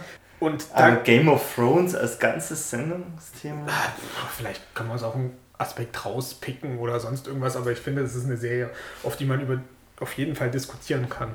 Boah. Und das nicht zu knapp. Hm. Ja, okay, ja, Game of Thrones kann man machen. Okay, also. Das wird sich aber noch herausstellen. Unsere erste Folge ging eine Stunde und neun. Unsere ja, zweite 1,42. Oh. Die dritte 1,16, dann war er bei 2 Stunden 15, das war die, wo wir, wo wir mehr getrunken haben. Die letzte war 2 Stunden und die hier wird jetzt auch schon wieder fast. Wir gehen straff auf die 2 Stunden zu. Ja, ich, ich, ich finde eine Stunde, eineinhalb Stunden reichen eigentlich. Ja, das sagst du immer wieder, aber dann reden wir trotzdem so viel. Ich muss einfach schneller trinken nächstes Mal. Du musst einfach schneller reden. Ja, aber okay. ich muss sagen, ich finde, das ist das Schöne im Internet, dass du einfach die Zeit hast. Egal, Sag unabhängig jetzt ja. davon, ob sich das jemand anhört oder nicht. Du hast die Zeit, du kannst so lange reden. Wir haben hier kein Sendeschema und den Boss, der da sagt, oh, jetzt hier ist es wieder um, wir müssen die Nachrichten senden. Ja. Oh, ich habe hier gerade ein Blatt reingekommen. Wir haben unsere Sendezeit überschritten mittlerweile. Die, die, nachfolgenden, die, die, nachfolgenden Sendungen verschieben sich alle um zwölf Stunden. Aber die haben wir jetzt auch schon ausgenutzt. Ja. Ähm, also Geli Game of Thrones wirklich? Was hatten wir vorhin für, für G? Sorry. Ich habe es komplett vergessen. Das hattest du gesagt. ja, ich weiß, ich weiß. Ich habe dir nicht zugehört, ich habe mein Handy geholt. nee, nee, äh, vorhin, vorhin, vor, vor einer halben Stunde oder sowas. Habe ich irgendwas für G gesagt. Hm. Man könnte ähm. noch über Gay reden oder Geheimdienste. Geheimdienst. ähm, Griechenland. Gruner und Ja. Ja, Griechenland, auch niemals doch auch ausgesucht. Das könnte man mal in, einer neuen, in einem neuen Format machen, wenn wir dann Gyros und Tzatziki essen oder so. Gyros und Griechenland. Wäre auch ein Thema für die Audiothek, ist bestimmt auch bald wieder äh, Jubiläumszeit für die Griechenland. Wahrscheinlich. Dann. ja, gut. Ja, ja. Also dann, in zwei Wochen gibt es die nächste, neue Folge der Audiothek. Viel Spaß. Jo.